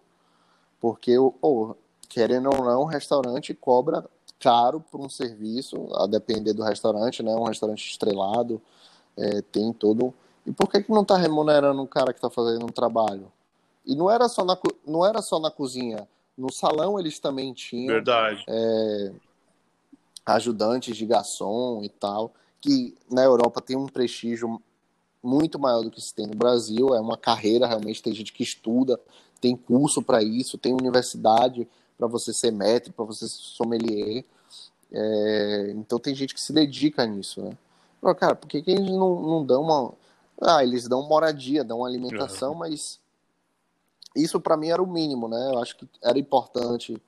E aí isso começou a pesar muito para mim, Rodrigo. Eu fiquei muito assim pensativo se realmente era isso que eu queria na minha vida, se era essa questão de, de entrar em lista, de correr atrás de, de guia, de sabe, se eu queria ser esse chefe de cozinha que não tem vida social, que, sabe, não sai com os amigos, não vê os amigos e em busca de um sonho. Lógico, não tiro o mérito de ninguém que faz isso e admiro muitos que fazem isso, porque realmente eu sei que não é fácil. É, mas eu, eu cheguei ao ponto que eu falei, cara, não é isso que eu vou querer. Eu cansei, é, acho, Não, mas, Pedrão, você, eu, eu, sou, eu sou suspeito a falar porque eu sou seu fã. É, eu era muito novo também, né? muito tempo também, né, cara? Eu era muito tipo, novo eu também. Acho que tudo tem um ciclo, né?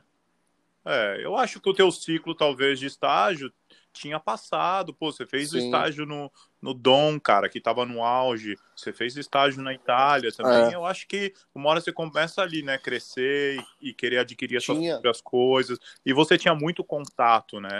Isso é muito importante. Então, pô, com certeza, cara, tinha muito convite para você começar mesmo realmente tipo, sim, tipo, até sim, abrir não, restaurantes, e, né? E assim, Tanto Rodrigo, é que aconteceu eu, do manga, muita né? gente é, a, foram, é. apareceu muita oportunidade, muita coisa.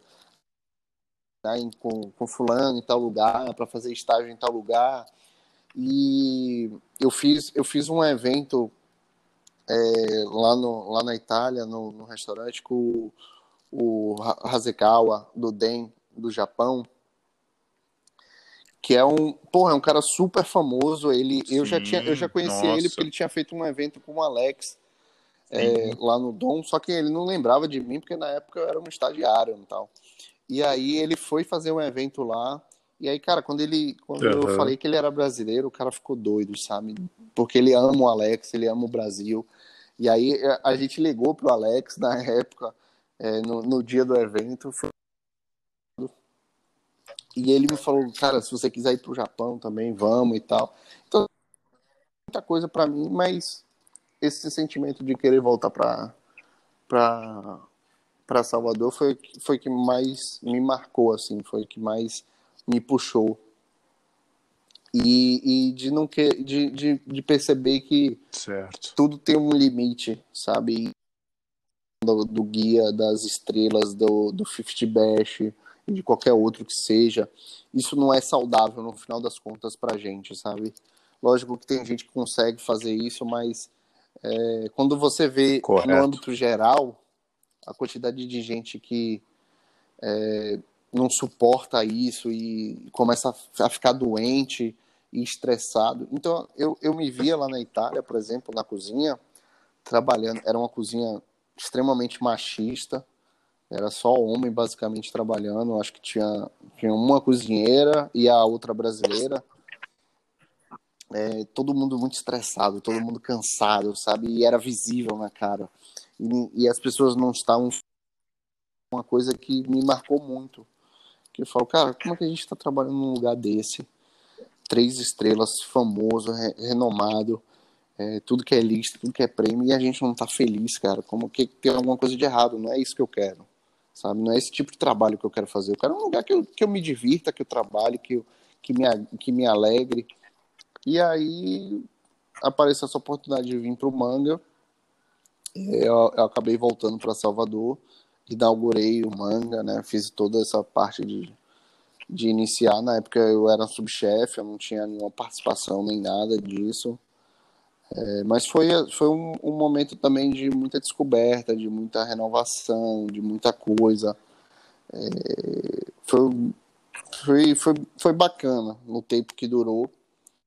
E mas eu também acho que chegou um momento que eu já estava meio querendo correr atrás do meio passado, é, querendo correr atrás do eu não estava uhum as ideias certo. minhas com os meus chefes do manga já não estavam mais se coincidindo, a gente já estava pensando muito cada um em uma coisa.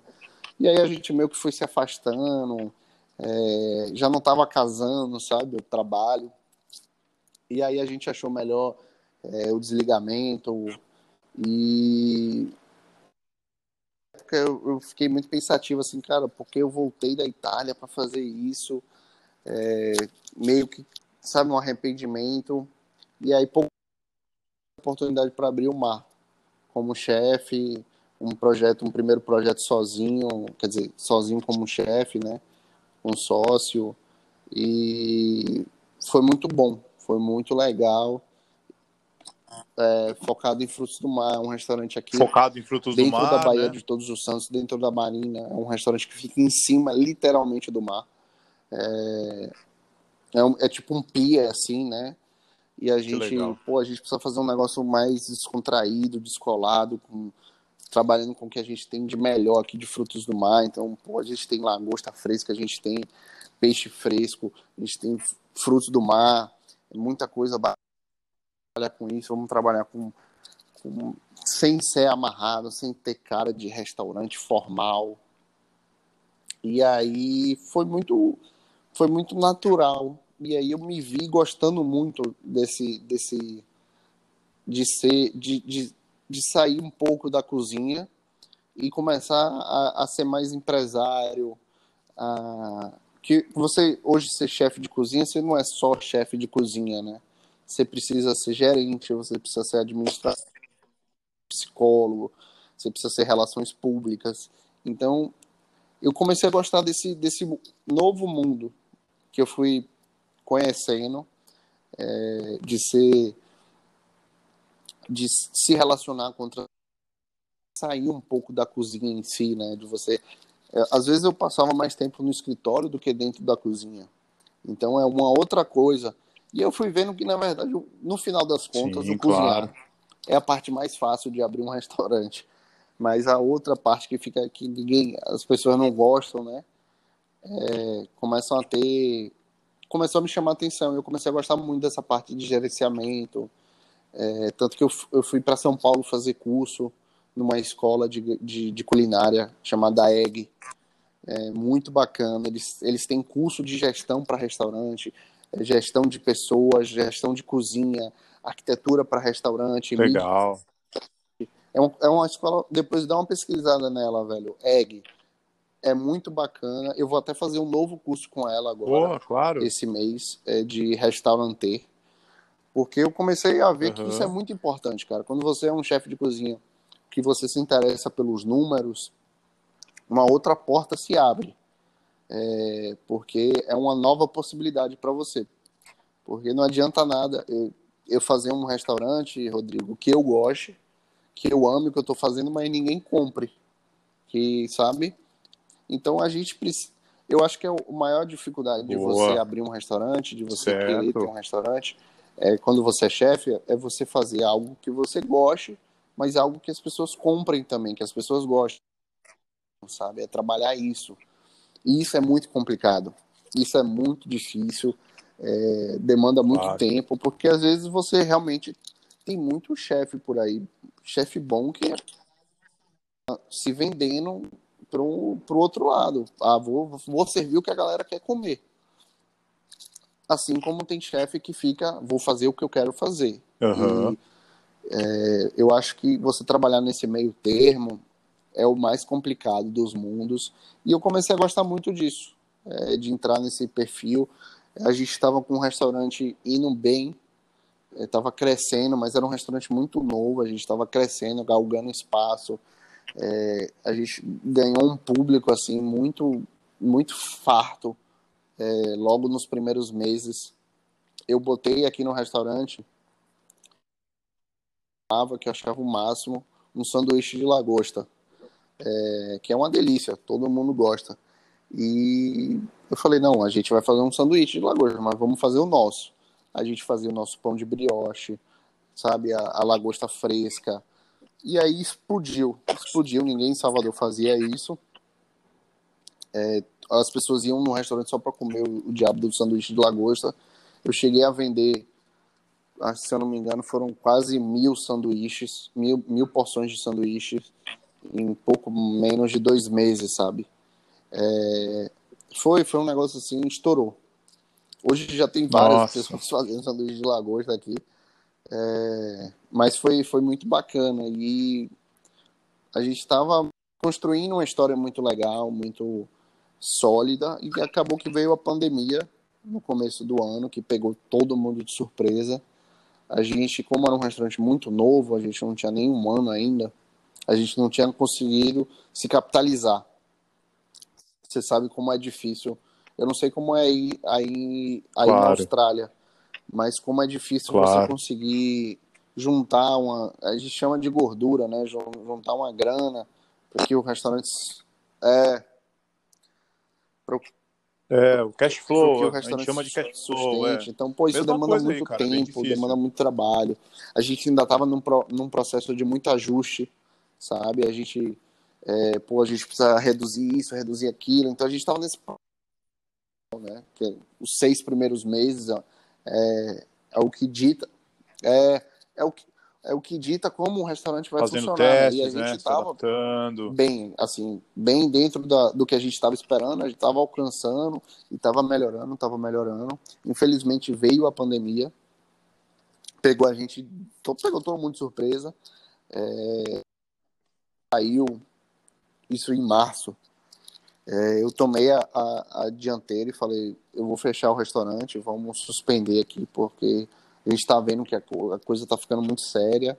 É, a gente não pode botar funcionário em risco, é, cliente em risco. Vamos suspender, vamos suspender, vamos suspender. A gente acabou suspendendo. Fomos um dos primeiros restaurantes de Salvador a suspender.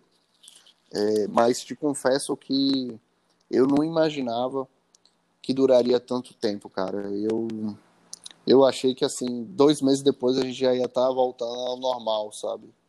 E a gente foi que não ia, certo. o governo não ajudava, é, o, o, governo federal, é, que é desastroso aqui, é, começou falando que ia dar recurso, que ia dar recurso, até hoje a gente está esperando esse recurso, que não vai aparecer nunca, então não, não se houve ajuda a pequenos, pequenas e médias empresas, aos empresários, então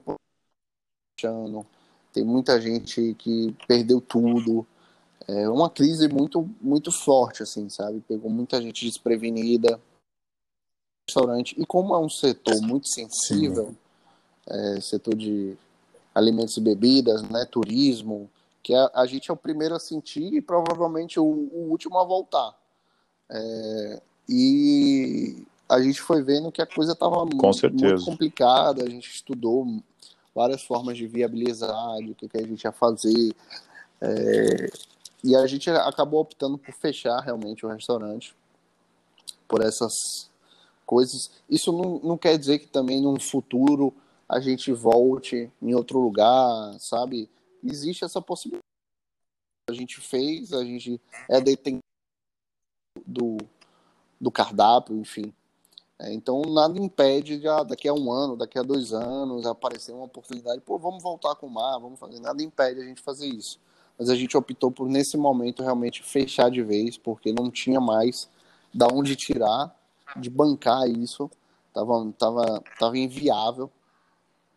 E foi assim, foi muito difícil. Esse, esse ano, Rodrigo, pô, foi um momento assim complicado, véio, de altos e baixos, da gente passar por momentos é, tristes assim, sabe? Porque é, é uma dedicação de vida, né, cara? A gente ser ser cozinheiro, ser chefe de cozinha, a gente dedica muito da nossa vida, da nossa boa vontade é, a servir os outros. E quando você vê que você não pode fazer isso, é muito triste, porque houve outros, os outros setores, outras profissões se, se reinventaram, conseguiam fazer isso, sabe? O pessoal vai trabalhar de home office, vai trabalhar em casa, vai ter isso, vai ter aquilo. É, mas a gente não, cara. A gente, a gente, lógico, a gente pode fazer delivery, mas não é a mesma coisa. A, a gente, eu, eu, eu costumo dizer que a gente trabalha não é a mesma coisa, né? é. É, o, é o serviço de servir a pessoa, de servir, receber, de atender. E isso, infelizmente, o delivery nunca é. vai alcançar. Por isso que eu acho que o restaurante ele nunca vai perder o espaço. O delivery pode é. crescer, pode, está crescendo teve um boom aí que já baixou um pouco, mas o restaurante ele não vai perder, sabe? Porque é a experiência que conta. E é, quando, quando eu, isso, eu estava nesse momento que eu não podia estar tá fazendo isso, é, foi um momento muito complicado, velho. Você começa a ficar, eu fiquei muito triste, você passa por, sabe, ansiedade e é, muito, muitos altos e baixos nessa quarentena. É, e aí eu comecei a aceitar esse momento de, velho, eu acho que o restaurante não vai voltar, eu acho que não vai voltar. Então, mesmo dia antes da gente anunciar, eu já estava me preparando é, psicologicamente, falando, cara, existe essa possibilidade real. É, não vou, vou, vou sofrer o que tiver para sofrer logo, porque quando for para ser, eu já vou estar preparado. Então, eu tive o meu momento de, de luto, digamos assim, né? É, antes. E depois, quando eu tive que demitir todo mundo, também foi muito triste, sabe? Você reúne todos os funcionários, é, por vinte e poucos funcionários, e todo mundo chorando. E você, e você, a gente que trabalha em restaurante, a gente cria um, vínculos muito fortes com as pessoas, né? Acaba, pô, você passa o dia inteiro trabalhando com as pessoas, acaba se tornando com meio certeza. que uma família para você. Então, todo você sabe da vida de todo mundo, todo mundo sabe da sua vida, sabe quem é seus pais, sabe, é. sabe quem é que você tá paquerando, sabe quem é que você tá saindo, o que, que você vai fazer, para onde é que você vai, o que, que você gosta de fazer, o que, que você come, o que, que você não come. Então você, você cria laços muito fortes. Isso, é, isso é uma coisa da cozinha que eu gosto Com muito. Com certeza. Um pouco quando você, esse momento de fechamento, de, de encerrar esse ciclo dessa forma, foi muito triste, sabe? Por isso que sempre quando eu vejo notícia de restaurantes fechando por causa da pandemia, eu fico muito triste. É... E aí, pô, eu fiquei nessa de o que, que eu vou fazer agora na minha vida, e, e, fechando o mar. E fechar um restaurante dá muito mais trabalho do que abrir, porque é, um, várias, é várias burocracias. E um Nossa. dia em casa eu recebi um telefonema de um conhecido meu daqui me chamando para ir ver um espaço, porque ele queria abrir um bar no espaço que tem em cima e tal. Ia ser um restaurante daqui. E é, o restaurante que ia ser acabou desistindo por causa da pandemia. E aí eu falei, cara, eu vou lá dar uma olhada, ver que ele tá precisando de ajuda. E cheguei nesse, nesse espaço e acabei me apaixonando. Falei, cara, que lugar lindo. É, um, é uma vilazinha italiana que eles estão montando aqui em Salvador. É... Certo. E aí vai ter cafeteria e tal. E aí tem uma tem um tem um pro restaurante, né? E eu fui lá conhecer, me apaixonei e falei, cara, quero montar um restaurante aqui.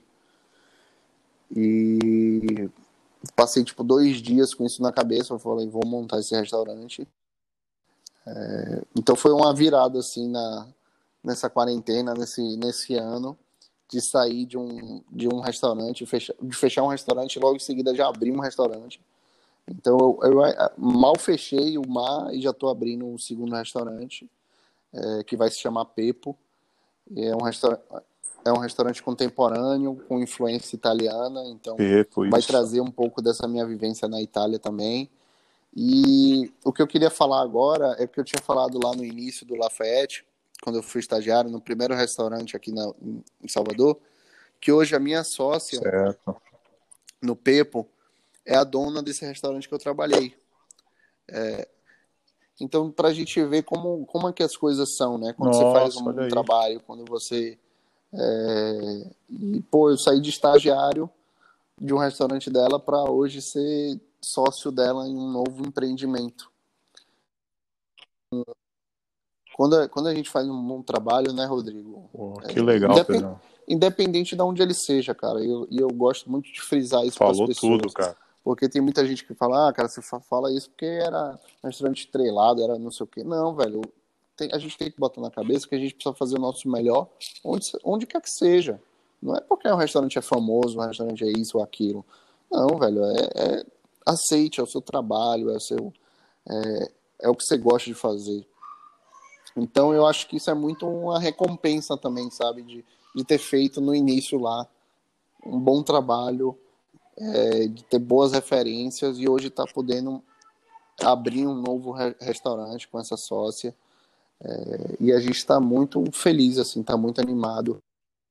É, o, o, a questão de abrir um restaurante durante essa pandemia é, é um negócio também assim desafiador, porque a gente chegou, começamos a pensar que é, é, é uma forma também da gente trazer um pouco de esperança, sabe? E trazer novos ares. A gente também precisa disso, sabe? Pô, o mundo não acabar, a gente precisa continuar vivendo e fazendo coisas novas. Então foi uma forma que a gente também aceitou esse novo projeto, tipo, não vamos fazer um novo restaurante legal, bacana, para a gente não, não, não cair nessa de que, porra, estamos numa fase ruim, estamos numa fase ruim. Então, acho que foi muito uma guinada, assim, de dar a volta, sabe? De pegar as coisas ruins e transformarem em nosso favor, não? Vamos, vamos fazer esse projetinho novo aí. Então, nesse projeto novo do Pepo, é, se tudo der certo, dezembro a gente vai estar tá inaugurando, vai ser muito bacana. Ah, é isso que eu ia te perguntar. muito bacana, Rodrigo. É um restaurante pequeno, em abrir o assim, 55 lugares. É aquele negócio realmente para para fazer com capricho mesmo, de, sabe? É, a gente quer inaugurar em dezembro. Lógico que com todas essas circunstâncias que a gente está, a gente meio que fica sem saber. Mas um prazo máximo é janeiro. Mas acredito eu que, que dezembro já esteja pronto já. A gente já está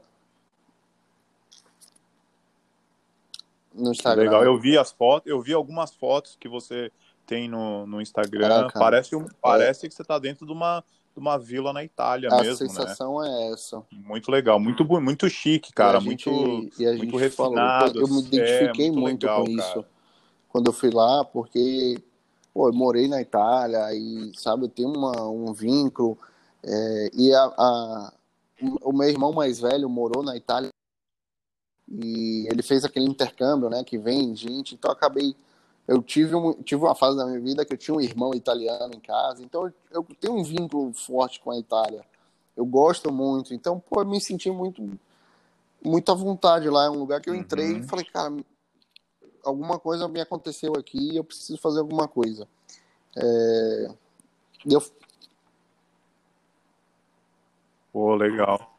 E a parte de. Cara, eu já tive algumas ideias, assim, tá muito tá esporádicas. Já tá ideias. É, aí vou anotando tudo para não ir esquecendo, mas eu ainda não parei efetivamente para pensar em menu. Eu estou numa fase de ah, equipamento, que, que eu vou usar, o que, que não vou usar, como é que a gente faz, começo de obra, arquiteto, projeto, e aí mais para frente, assim, mas eu acho que para novembro, aí eu tenho que parar, ficar em off, assim, para pensar só no cardápio. Mas eu já pensei em algumas coisas, algumas massas que eu quero trabalhar, é, massa fresca, é, mas eu não quero ter cara de cantina também, sabe, Rodrigo? Legal. Muito clássica. Ah, então eu não quero e, e tirar Sim, também, claro. desmistificar isso é. que o brasileiro tem, que o baiano tem, que comida italiana é só massa ou é só uma cozinha pesada. E é muito mais do que isso, né? Você tem um portfólio enorme de coisas para fazer. E continuar usando frutos do mar também bastante, que é um, uma coisa que eu gosto muito. É. É, então acho que tem muita coisa bacana para fazer. Eu estou muito animado, estou muito feliz com essa com esse novo projeto. Eu acho que vai ser, vai dar super certo. E foi um presente, assim, né? De depois de um ano cheio de turbulência, de muita coisa acontecendo, um ano que começou incrível, né? Janeiro, fevereiro foram meses incríveis é, de festa, de carnaval, de verão. Como eu estou em Salvador, que é uma cidade que vive do verão, é, a gente estava com. Pô, o mar estava vindo muito bem, a gente estava. E aí veio essa turbulência toda e teve essa virada no final com o Pepo. Então a gente quer fazer realmente um projeto muito muito legal, muito especial. Então estamos nessa aí com, com fé em Deus, dezembro a gente está inaugurando. É, e, pô, quando você vai ser um prazerzão também te receber aqui, cara. Quando você quiser, se puder. Pô. Tava, eu tenho tava muita pensando, vontade tava de ir a Austrália boca, também, tava pensando de conhecer, de...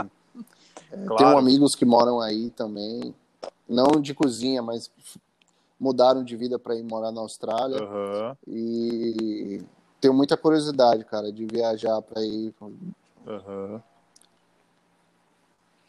Claro, quando você, quando você tiver a oportunidade nessa sua gente, vida, né, nessa pegada um tempo, que você cara, tem, eu acho que vai ser um difícil, tempo. né? Mas é. quando você é, fique, meu, vai ser um fique prazer. à vontade, eu, pode eu, vir aqui, cara. Eu hoje eu, te, recebo de braços abertos. Valorizo cara, muito certeza, essa poder poder ter mais uma vida social, sabe? Então eu também eu também quero que meus cozinheiros possam ter essa vida, sabe? De Sim de poder sair com amigos, sabe? Lógico que não dá para liberar sexta-noite, né? Mas, é, mas as horas. Uhum, é, claro, lógico. É, é muito importante, né? O balance, né, cara? Encontrar o balanço Exatamente. do então, trabalho eu, duro, eu mas também de realmente poder aproveitar a família, com isso. Né? Eu queria que realmente todo mundo se sinta bem trabalhando na, comigo na cozinha, que tenha uma vida fora, paralela do restaurante, sabe? Isso é importante, porque manter a cabeça bem, manter a saúde mental. Então, pô, acontecia direto. Pô, Peu, é, é aniversário da minha avó de 80 anos. É, será que eu tenho como mudar minha folga? É, pô, cara, vamos dar um jeito aí, vamos procurar isso. Pô, quem sou eu para dizer não, sabe? Pô, aniversário da avó do cara, 80 anos, velho. Vamos. Não, não me custa nada, sabe, Rodrigo? É. Poder mudar uma folga ou poder transferir para outro dia.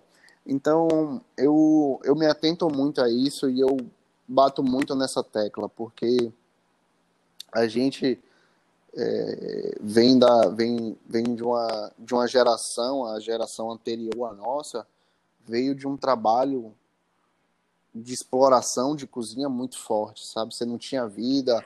A gente, pô, eu quando era adolescente, a minha referência de, de trabalho de cozinha era que você tinha que apanhar, que você era xingado, que você não tinha vida, sabe? Que você trabalhava todos os dias da semana, é, que você tinha que usar droga, que isso, que aquilo. E, pô, a gente precisa desmistificar isso, cara. O cozinheiro precisa ter, ter uma vida, ele precisa ter, ser remunerado bacana, ele precisa poder curtir, ele precisa poder sair, ir em outros restaurantes, fazer curso, ter férias e não sei o quê. Porque virou uma profissão. Hoje, graças a Deus, está mudando muito isso. Eu não sei como é aí na Austrália, mas está mudando, né? Também está mudando. Igual, tá, igual você falou. antes a referência daqui, era um cara que não Sim. queria estudar, é, um cara e às vezes até reabilitação. Eles fazem aqui um, um trabalho de, muita, de, reabilitação de ex-presidiário. Então ficou sim, com aquele sim. sentimento, pô, tem na cozinha, sim. cara, era é, bandido, entendeu? É, é, ladrão. E hoje em dia não, entendeu? Hoje em dia as horas, é, as horas diminuíram as horas de trabalho e a gente trabalha hoje em dia mais ou menos as horas da galera do que trabalha em escritório, cara. Assim, os sindicatos estão muito mais no pé do governo. Hoje existem multas é altas, para associações, institutos, donos de restaurantes, né? Os, os salários então, então atraiu também, né? mais gente, cara, na verdade. Porque, pô, é muito legal, cara. Os salários, Sim. é, os salários hoje, né? Você ganha aquele grade que eles chamam, é, não pode ganhar menos do que aquilo. É, e outra, assim, é, e atrai muito, cara, ser cozinheiro, porque, pô, tem a parte muito legal, né? Você conhece é. outro cara que trabalha em outra cozinha, pô, você chega no restaurante, você é sempre muito, muito bem eu recebido, digo, né, cara? Existe aquela amizade, aquela as camaradagem, As melhores amizades né? é com chefes de cozinha, cara. Porque te abre as portas, te abre o mundo. Às vezes, é, pô, cara. eu vou para São Paulo, eu viajo, eu vou para algum lugar, e aí sou tão bem recebido num lugar que é um chefe amigo meu trabalhando, ou então o melhor produto os caras te mandam, sabe? O, a coisa que diferenciada. E eu falo, cara, uma dica boa, seja amigo de chefe, seja amigo de cozinheiro, que, que, essa, que essa galera que vai te receber nos restaurantes, cara. É, é isso aí que vai. e, pô, isso é muito bacana, velho. Isso é muito bacana. Com certeza. Com certeza, tem que ser Com mais certeza. valorizado. Então a gente espera que mude, mude mais, né? Que existe, é. existem, tipo, incentivos com relação à escola, entendeu? É um, uns cursos caro, um pouquinho cara, mais desenvolvidos, um, pouco, um pouquinho mais acessível, que ainda é caro, caro. Né? ainda mais para estudante internacional é muito caro, você sabe, né? Exatamente. O, o curso Exatamente. que você fez na Itália, com certeza para o italiano seria quase que de graça, entendeu? A mesma coisa aqui, né? Mas Sim. é, eu acho que as, as gerações passadas sofreram, mas com certeza muitas pessoas batalharam para estar onde a gente está hoje. Não, com e certeza. Hoje, eu cara, acho, eu, eu vejo muito, muito assim. eu sempre gosto de fazer, né? fazer uma equipe jovem, sabe? Gente que recém-formada, gente que quer entrar, ingressar na profissão, porque eu acho mais fácil de, de adaptar, acho mais fácil de ensinar. E eu vejo muito disso. Essa, essa, essa galera já não aceita é, mais esse tipo de existia antigamente. Eles já estão mais, a, é, eles já estão mais atentos com isso. Lógico que, é, lógico que às vezes a gente fica, velho, pô, já trabalhei tanto de graça. Com certeza. Também, qual é o problema, sabe? Mas, pô, o cara tá certo também, velho. Ele não pode ficar baixando a cabeça. A gente precisa valorizar o nosso trabalho, a gente precisa valorizar a nossa profissão. É, o, o chefe de cozinha se gerou uma, uma glamorização muito grande, que por um lado é muito bom, por um lado não é tanto, né? Porque as pessoas acabam achando que você tem uma vida ilusória de comer lagosta e caviar todo dia, que não existe. E mas se, se, se valorizou muito, as pessoas começaram a respeitar Verdade. muito, sabe? É, você ser chefe hoje, todo mundo quer, quer ser chefe, sabe? Você tem um status, virou um status. Certo. Você ser chefe então. Virou um status. Acho que hoje, mais importante, e posso ser bem honesto, um cara como você, que tem um passado sólido, trabalhou em, lugar, em lugares super conhecidos mundialmente, cara. A, por exemplo, Sim. você contrata alguém, é muito fácil essa pessoa entrar e sair. Exatamente. Porque é muito fácil entrar, mas é muito difícil ficar, né, cara? É isso que eu percebi em alguns ah. restaurantes bons que eu trabalhei todo mundo quer, tem filas para entrar no restaurante, mas é. a partir do momento que o cara começa a trabalhar, pô, sai no dia seguinte. E, e, manter esse funcionário, eu acho é. que isso é uma coisa, Pedrão, que você o, foca, o início, que é nesse o, balanço foi, entre foi, trabalho. Foi exatamente respeito, isso, foi né? difícil, porque tirando o chefe, o, o Túlio, que é um, porra, ele veio, ele, ele é desde a época da faculdade, sabe, um amigo meu, que também foi pro Dom, estagiou no Dom, é, trabalhamos junto e acabamos virando um amigo. Ele é meu braço direito até hoje. Tirando o resto todo a gente teve que montar. Então, foi, foi justamente essa fase de muito entra e sai, de é. muita gente é, passava algumas semanas e vazava, ia embora, muita gente sai, não, não é. se adaptava, ou que sumia também, acontece muito na profissão, que não dá, não dá uma satisfação, sabe? E isso, isso é péssimo para a pessoa, Sim, porque muito, queima muito. no mercado. E muito, muito. Foi muito isso, mas depois dos primeiros meses que a gente claro. foi se ajustando, que a equipe foi ficando mais redonda, ainda tinha muito para melhorar, a gente ainda tinha muito para crescer. Mas é uma equipe que tem um futuro, as pessoas que estão lá, que estavam lá, que vão comigo pro Pepo também. Todas elas já me mandaram mensagem, conte comigo, vamos junto. Se você precisar, tomar aí. É, então eu vou carregar todo mundo de novo para co continuar essa trajetória para eles, porque eu quero que também é, eu falo isso abertamente com eles. Eu quero que todo mundo se dê bem também. É, se for sair daqui, que vão para lugares melhores e vão fazer aquilo que, que querem, que busquem os seus sonhos, busquem o que vocês querem fazer. Tenho, né, claro. algumas funcionárias que querem muito ir trabalhar no Mani, em São Paulo, com a Helena Riso. Eu falo, cara, vamos correr atrás disso, vamos procurar ver como é que faz a seleção, vamos procurar ligar para fulano, para cicrano, para a gente conseguir isso para você, porque assim, olha, a gente não faz nada sozinho, né, Rodrigo? Então, a gente precisa de pessoas, cara, e estimular isso é muito bacana, velho. A gente aí, precisa né? difundir mais e ter mais referências e ter mais gente fazendo. Então,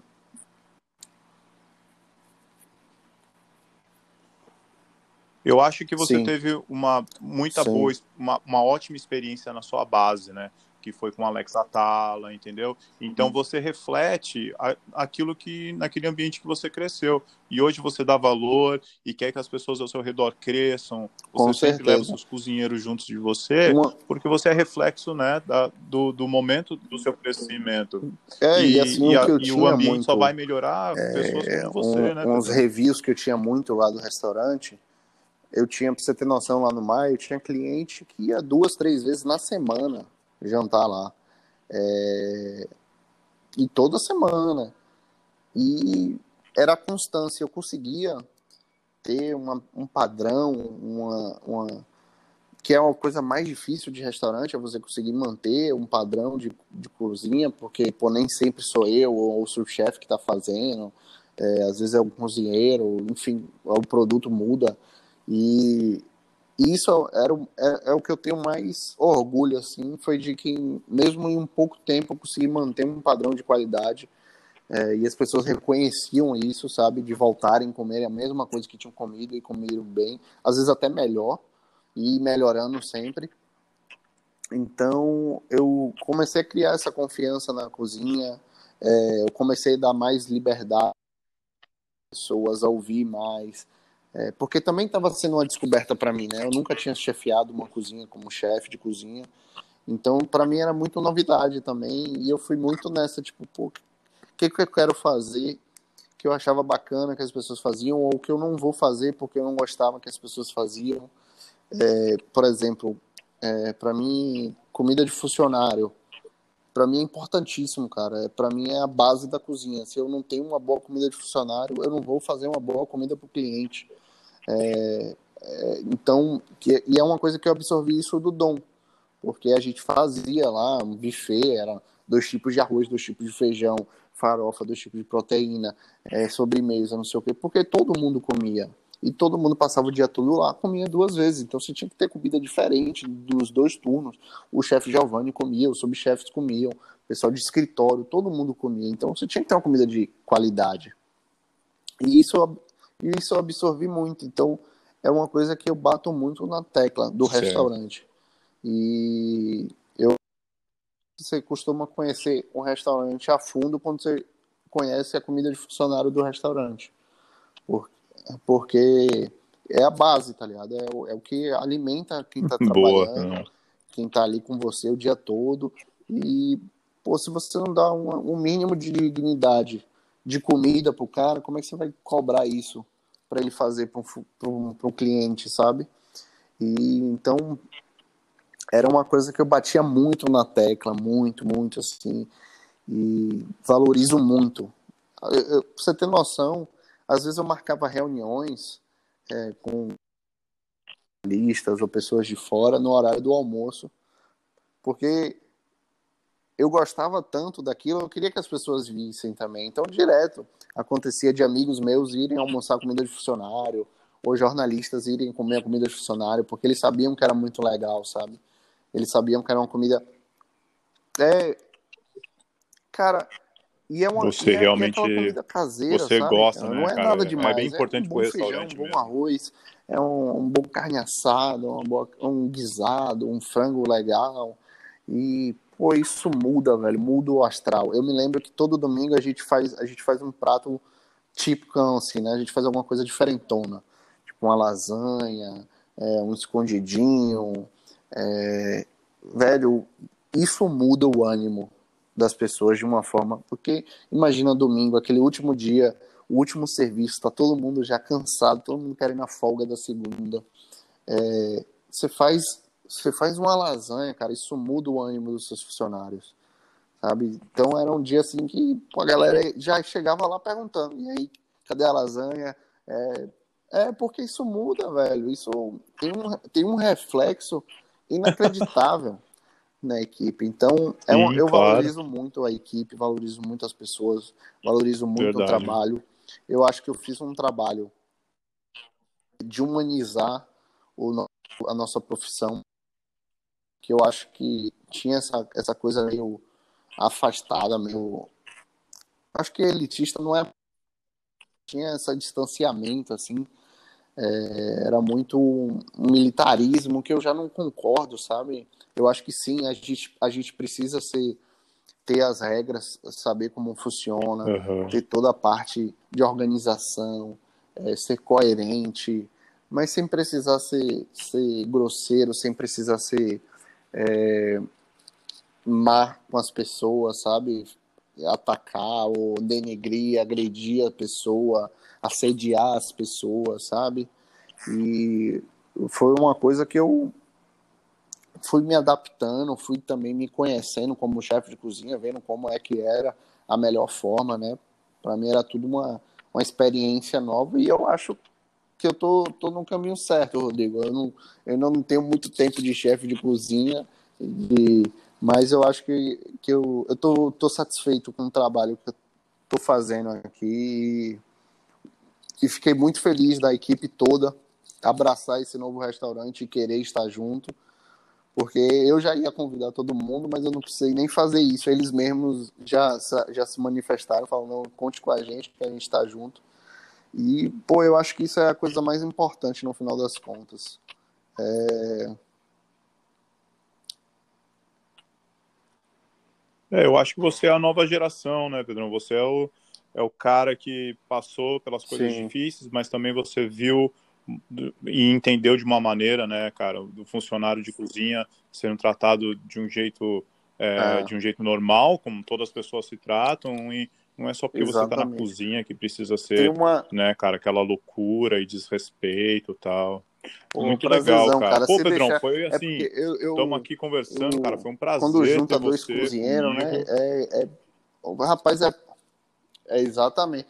Eu acho muito engraçado, eu acho que você também passa Ih, por mano, isso, né? Mas A gente vai até amanhã de manhã, serviço, com né, vai certeza. tomar uma cerveja, sai com seus colegas de trabalho, com seu...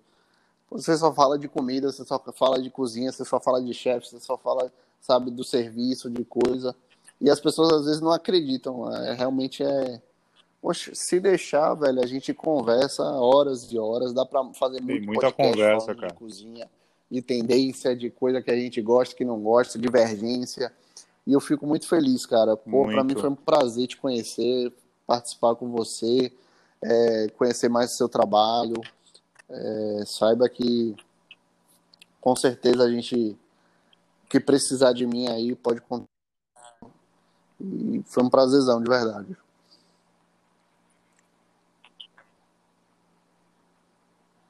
Claro, Pô, velho. Pedrão, eu avi- eu obrigado. te- É, vamos a fazer um gente outro já tá se seguindo cara, no, depois que no você abrir Instagram, o você vai ficar por dentro sim. né? Quero... Claro, é. É, pô, bacana, Vamos trocar uma bacana. ideia para ver qual é que foi esse pós-pandemia, assim, né? E É. ver como é o que os Massa, bem bacana, pô. Me fala do menu, dos, produ dos produtores tal. Bem legal, cara. Que é isso.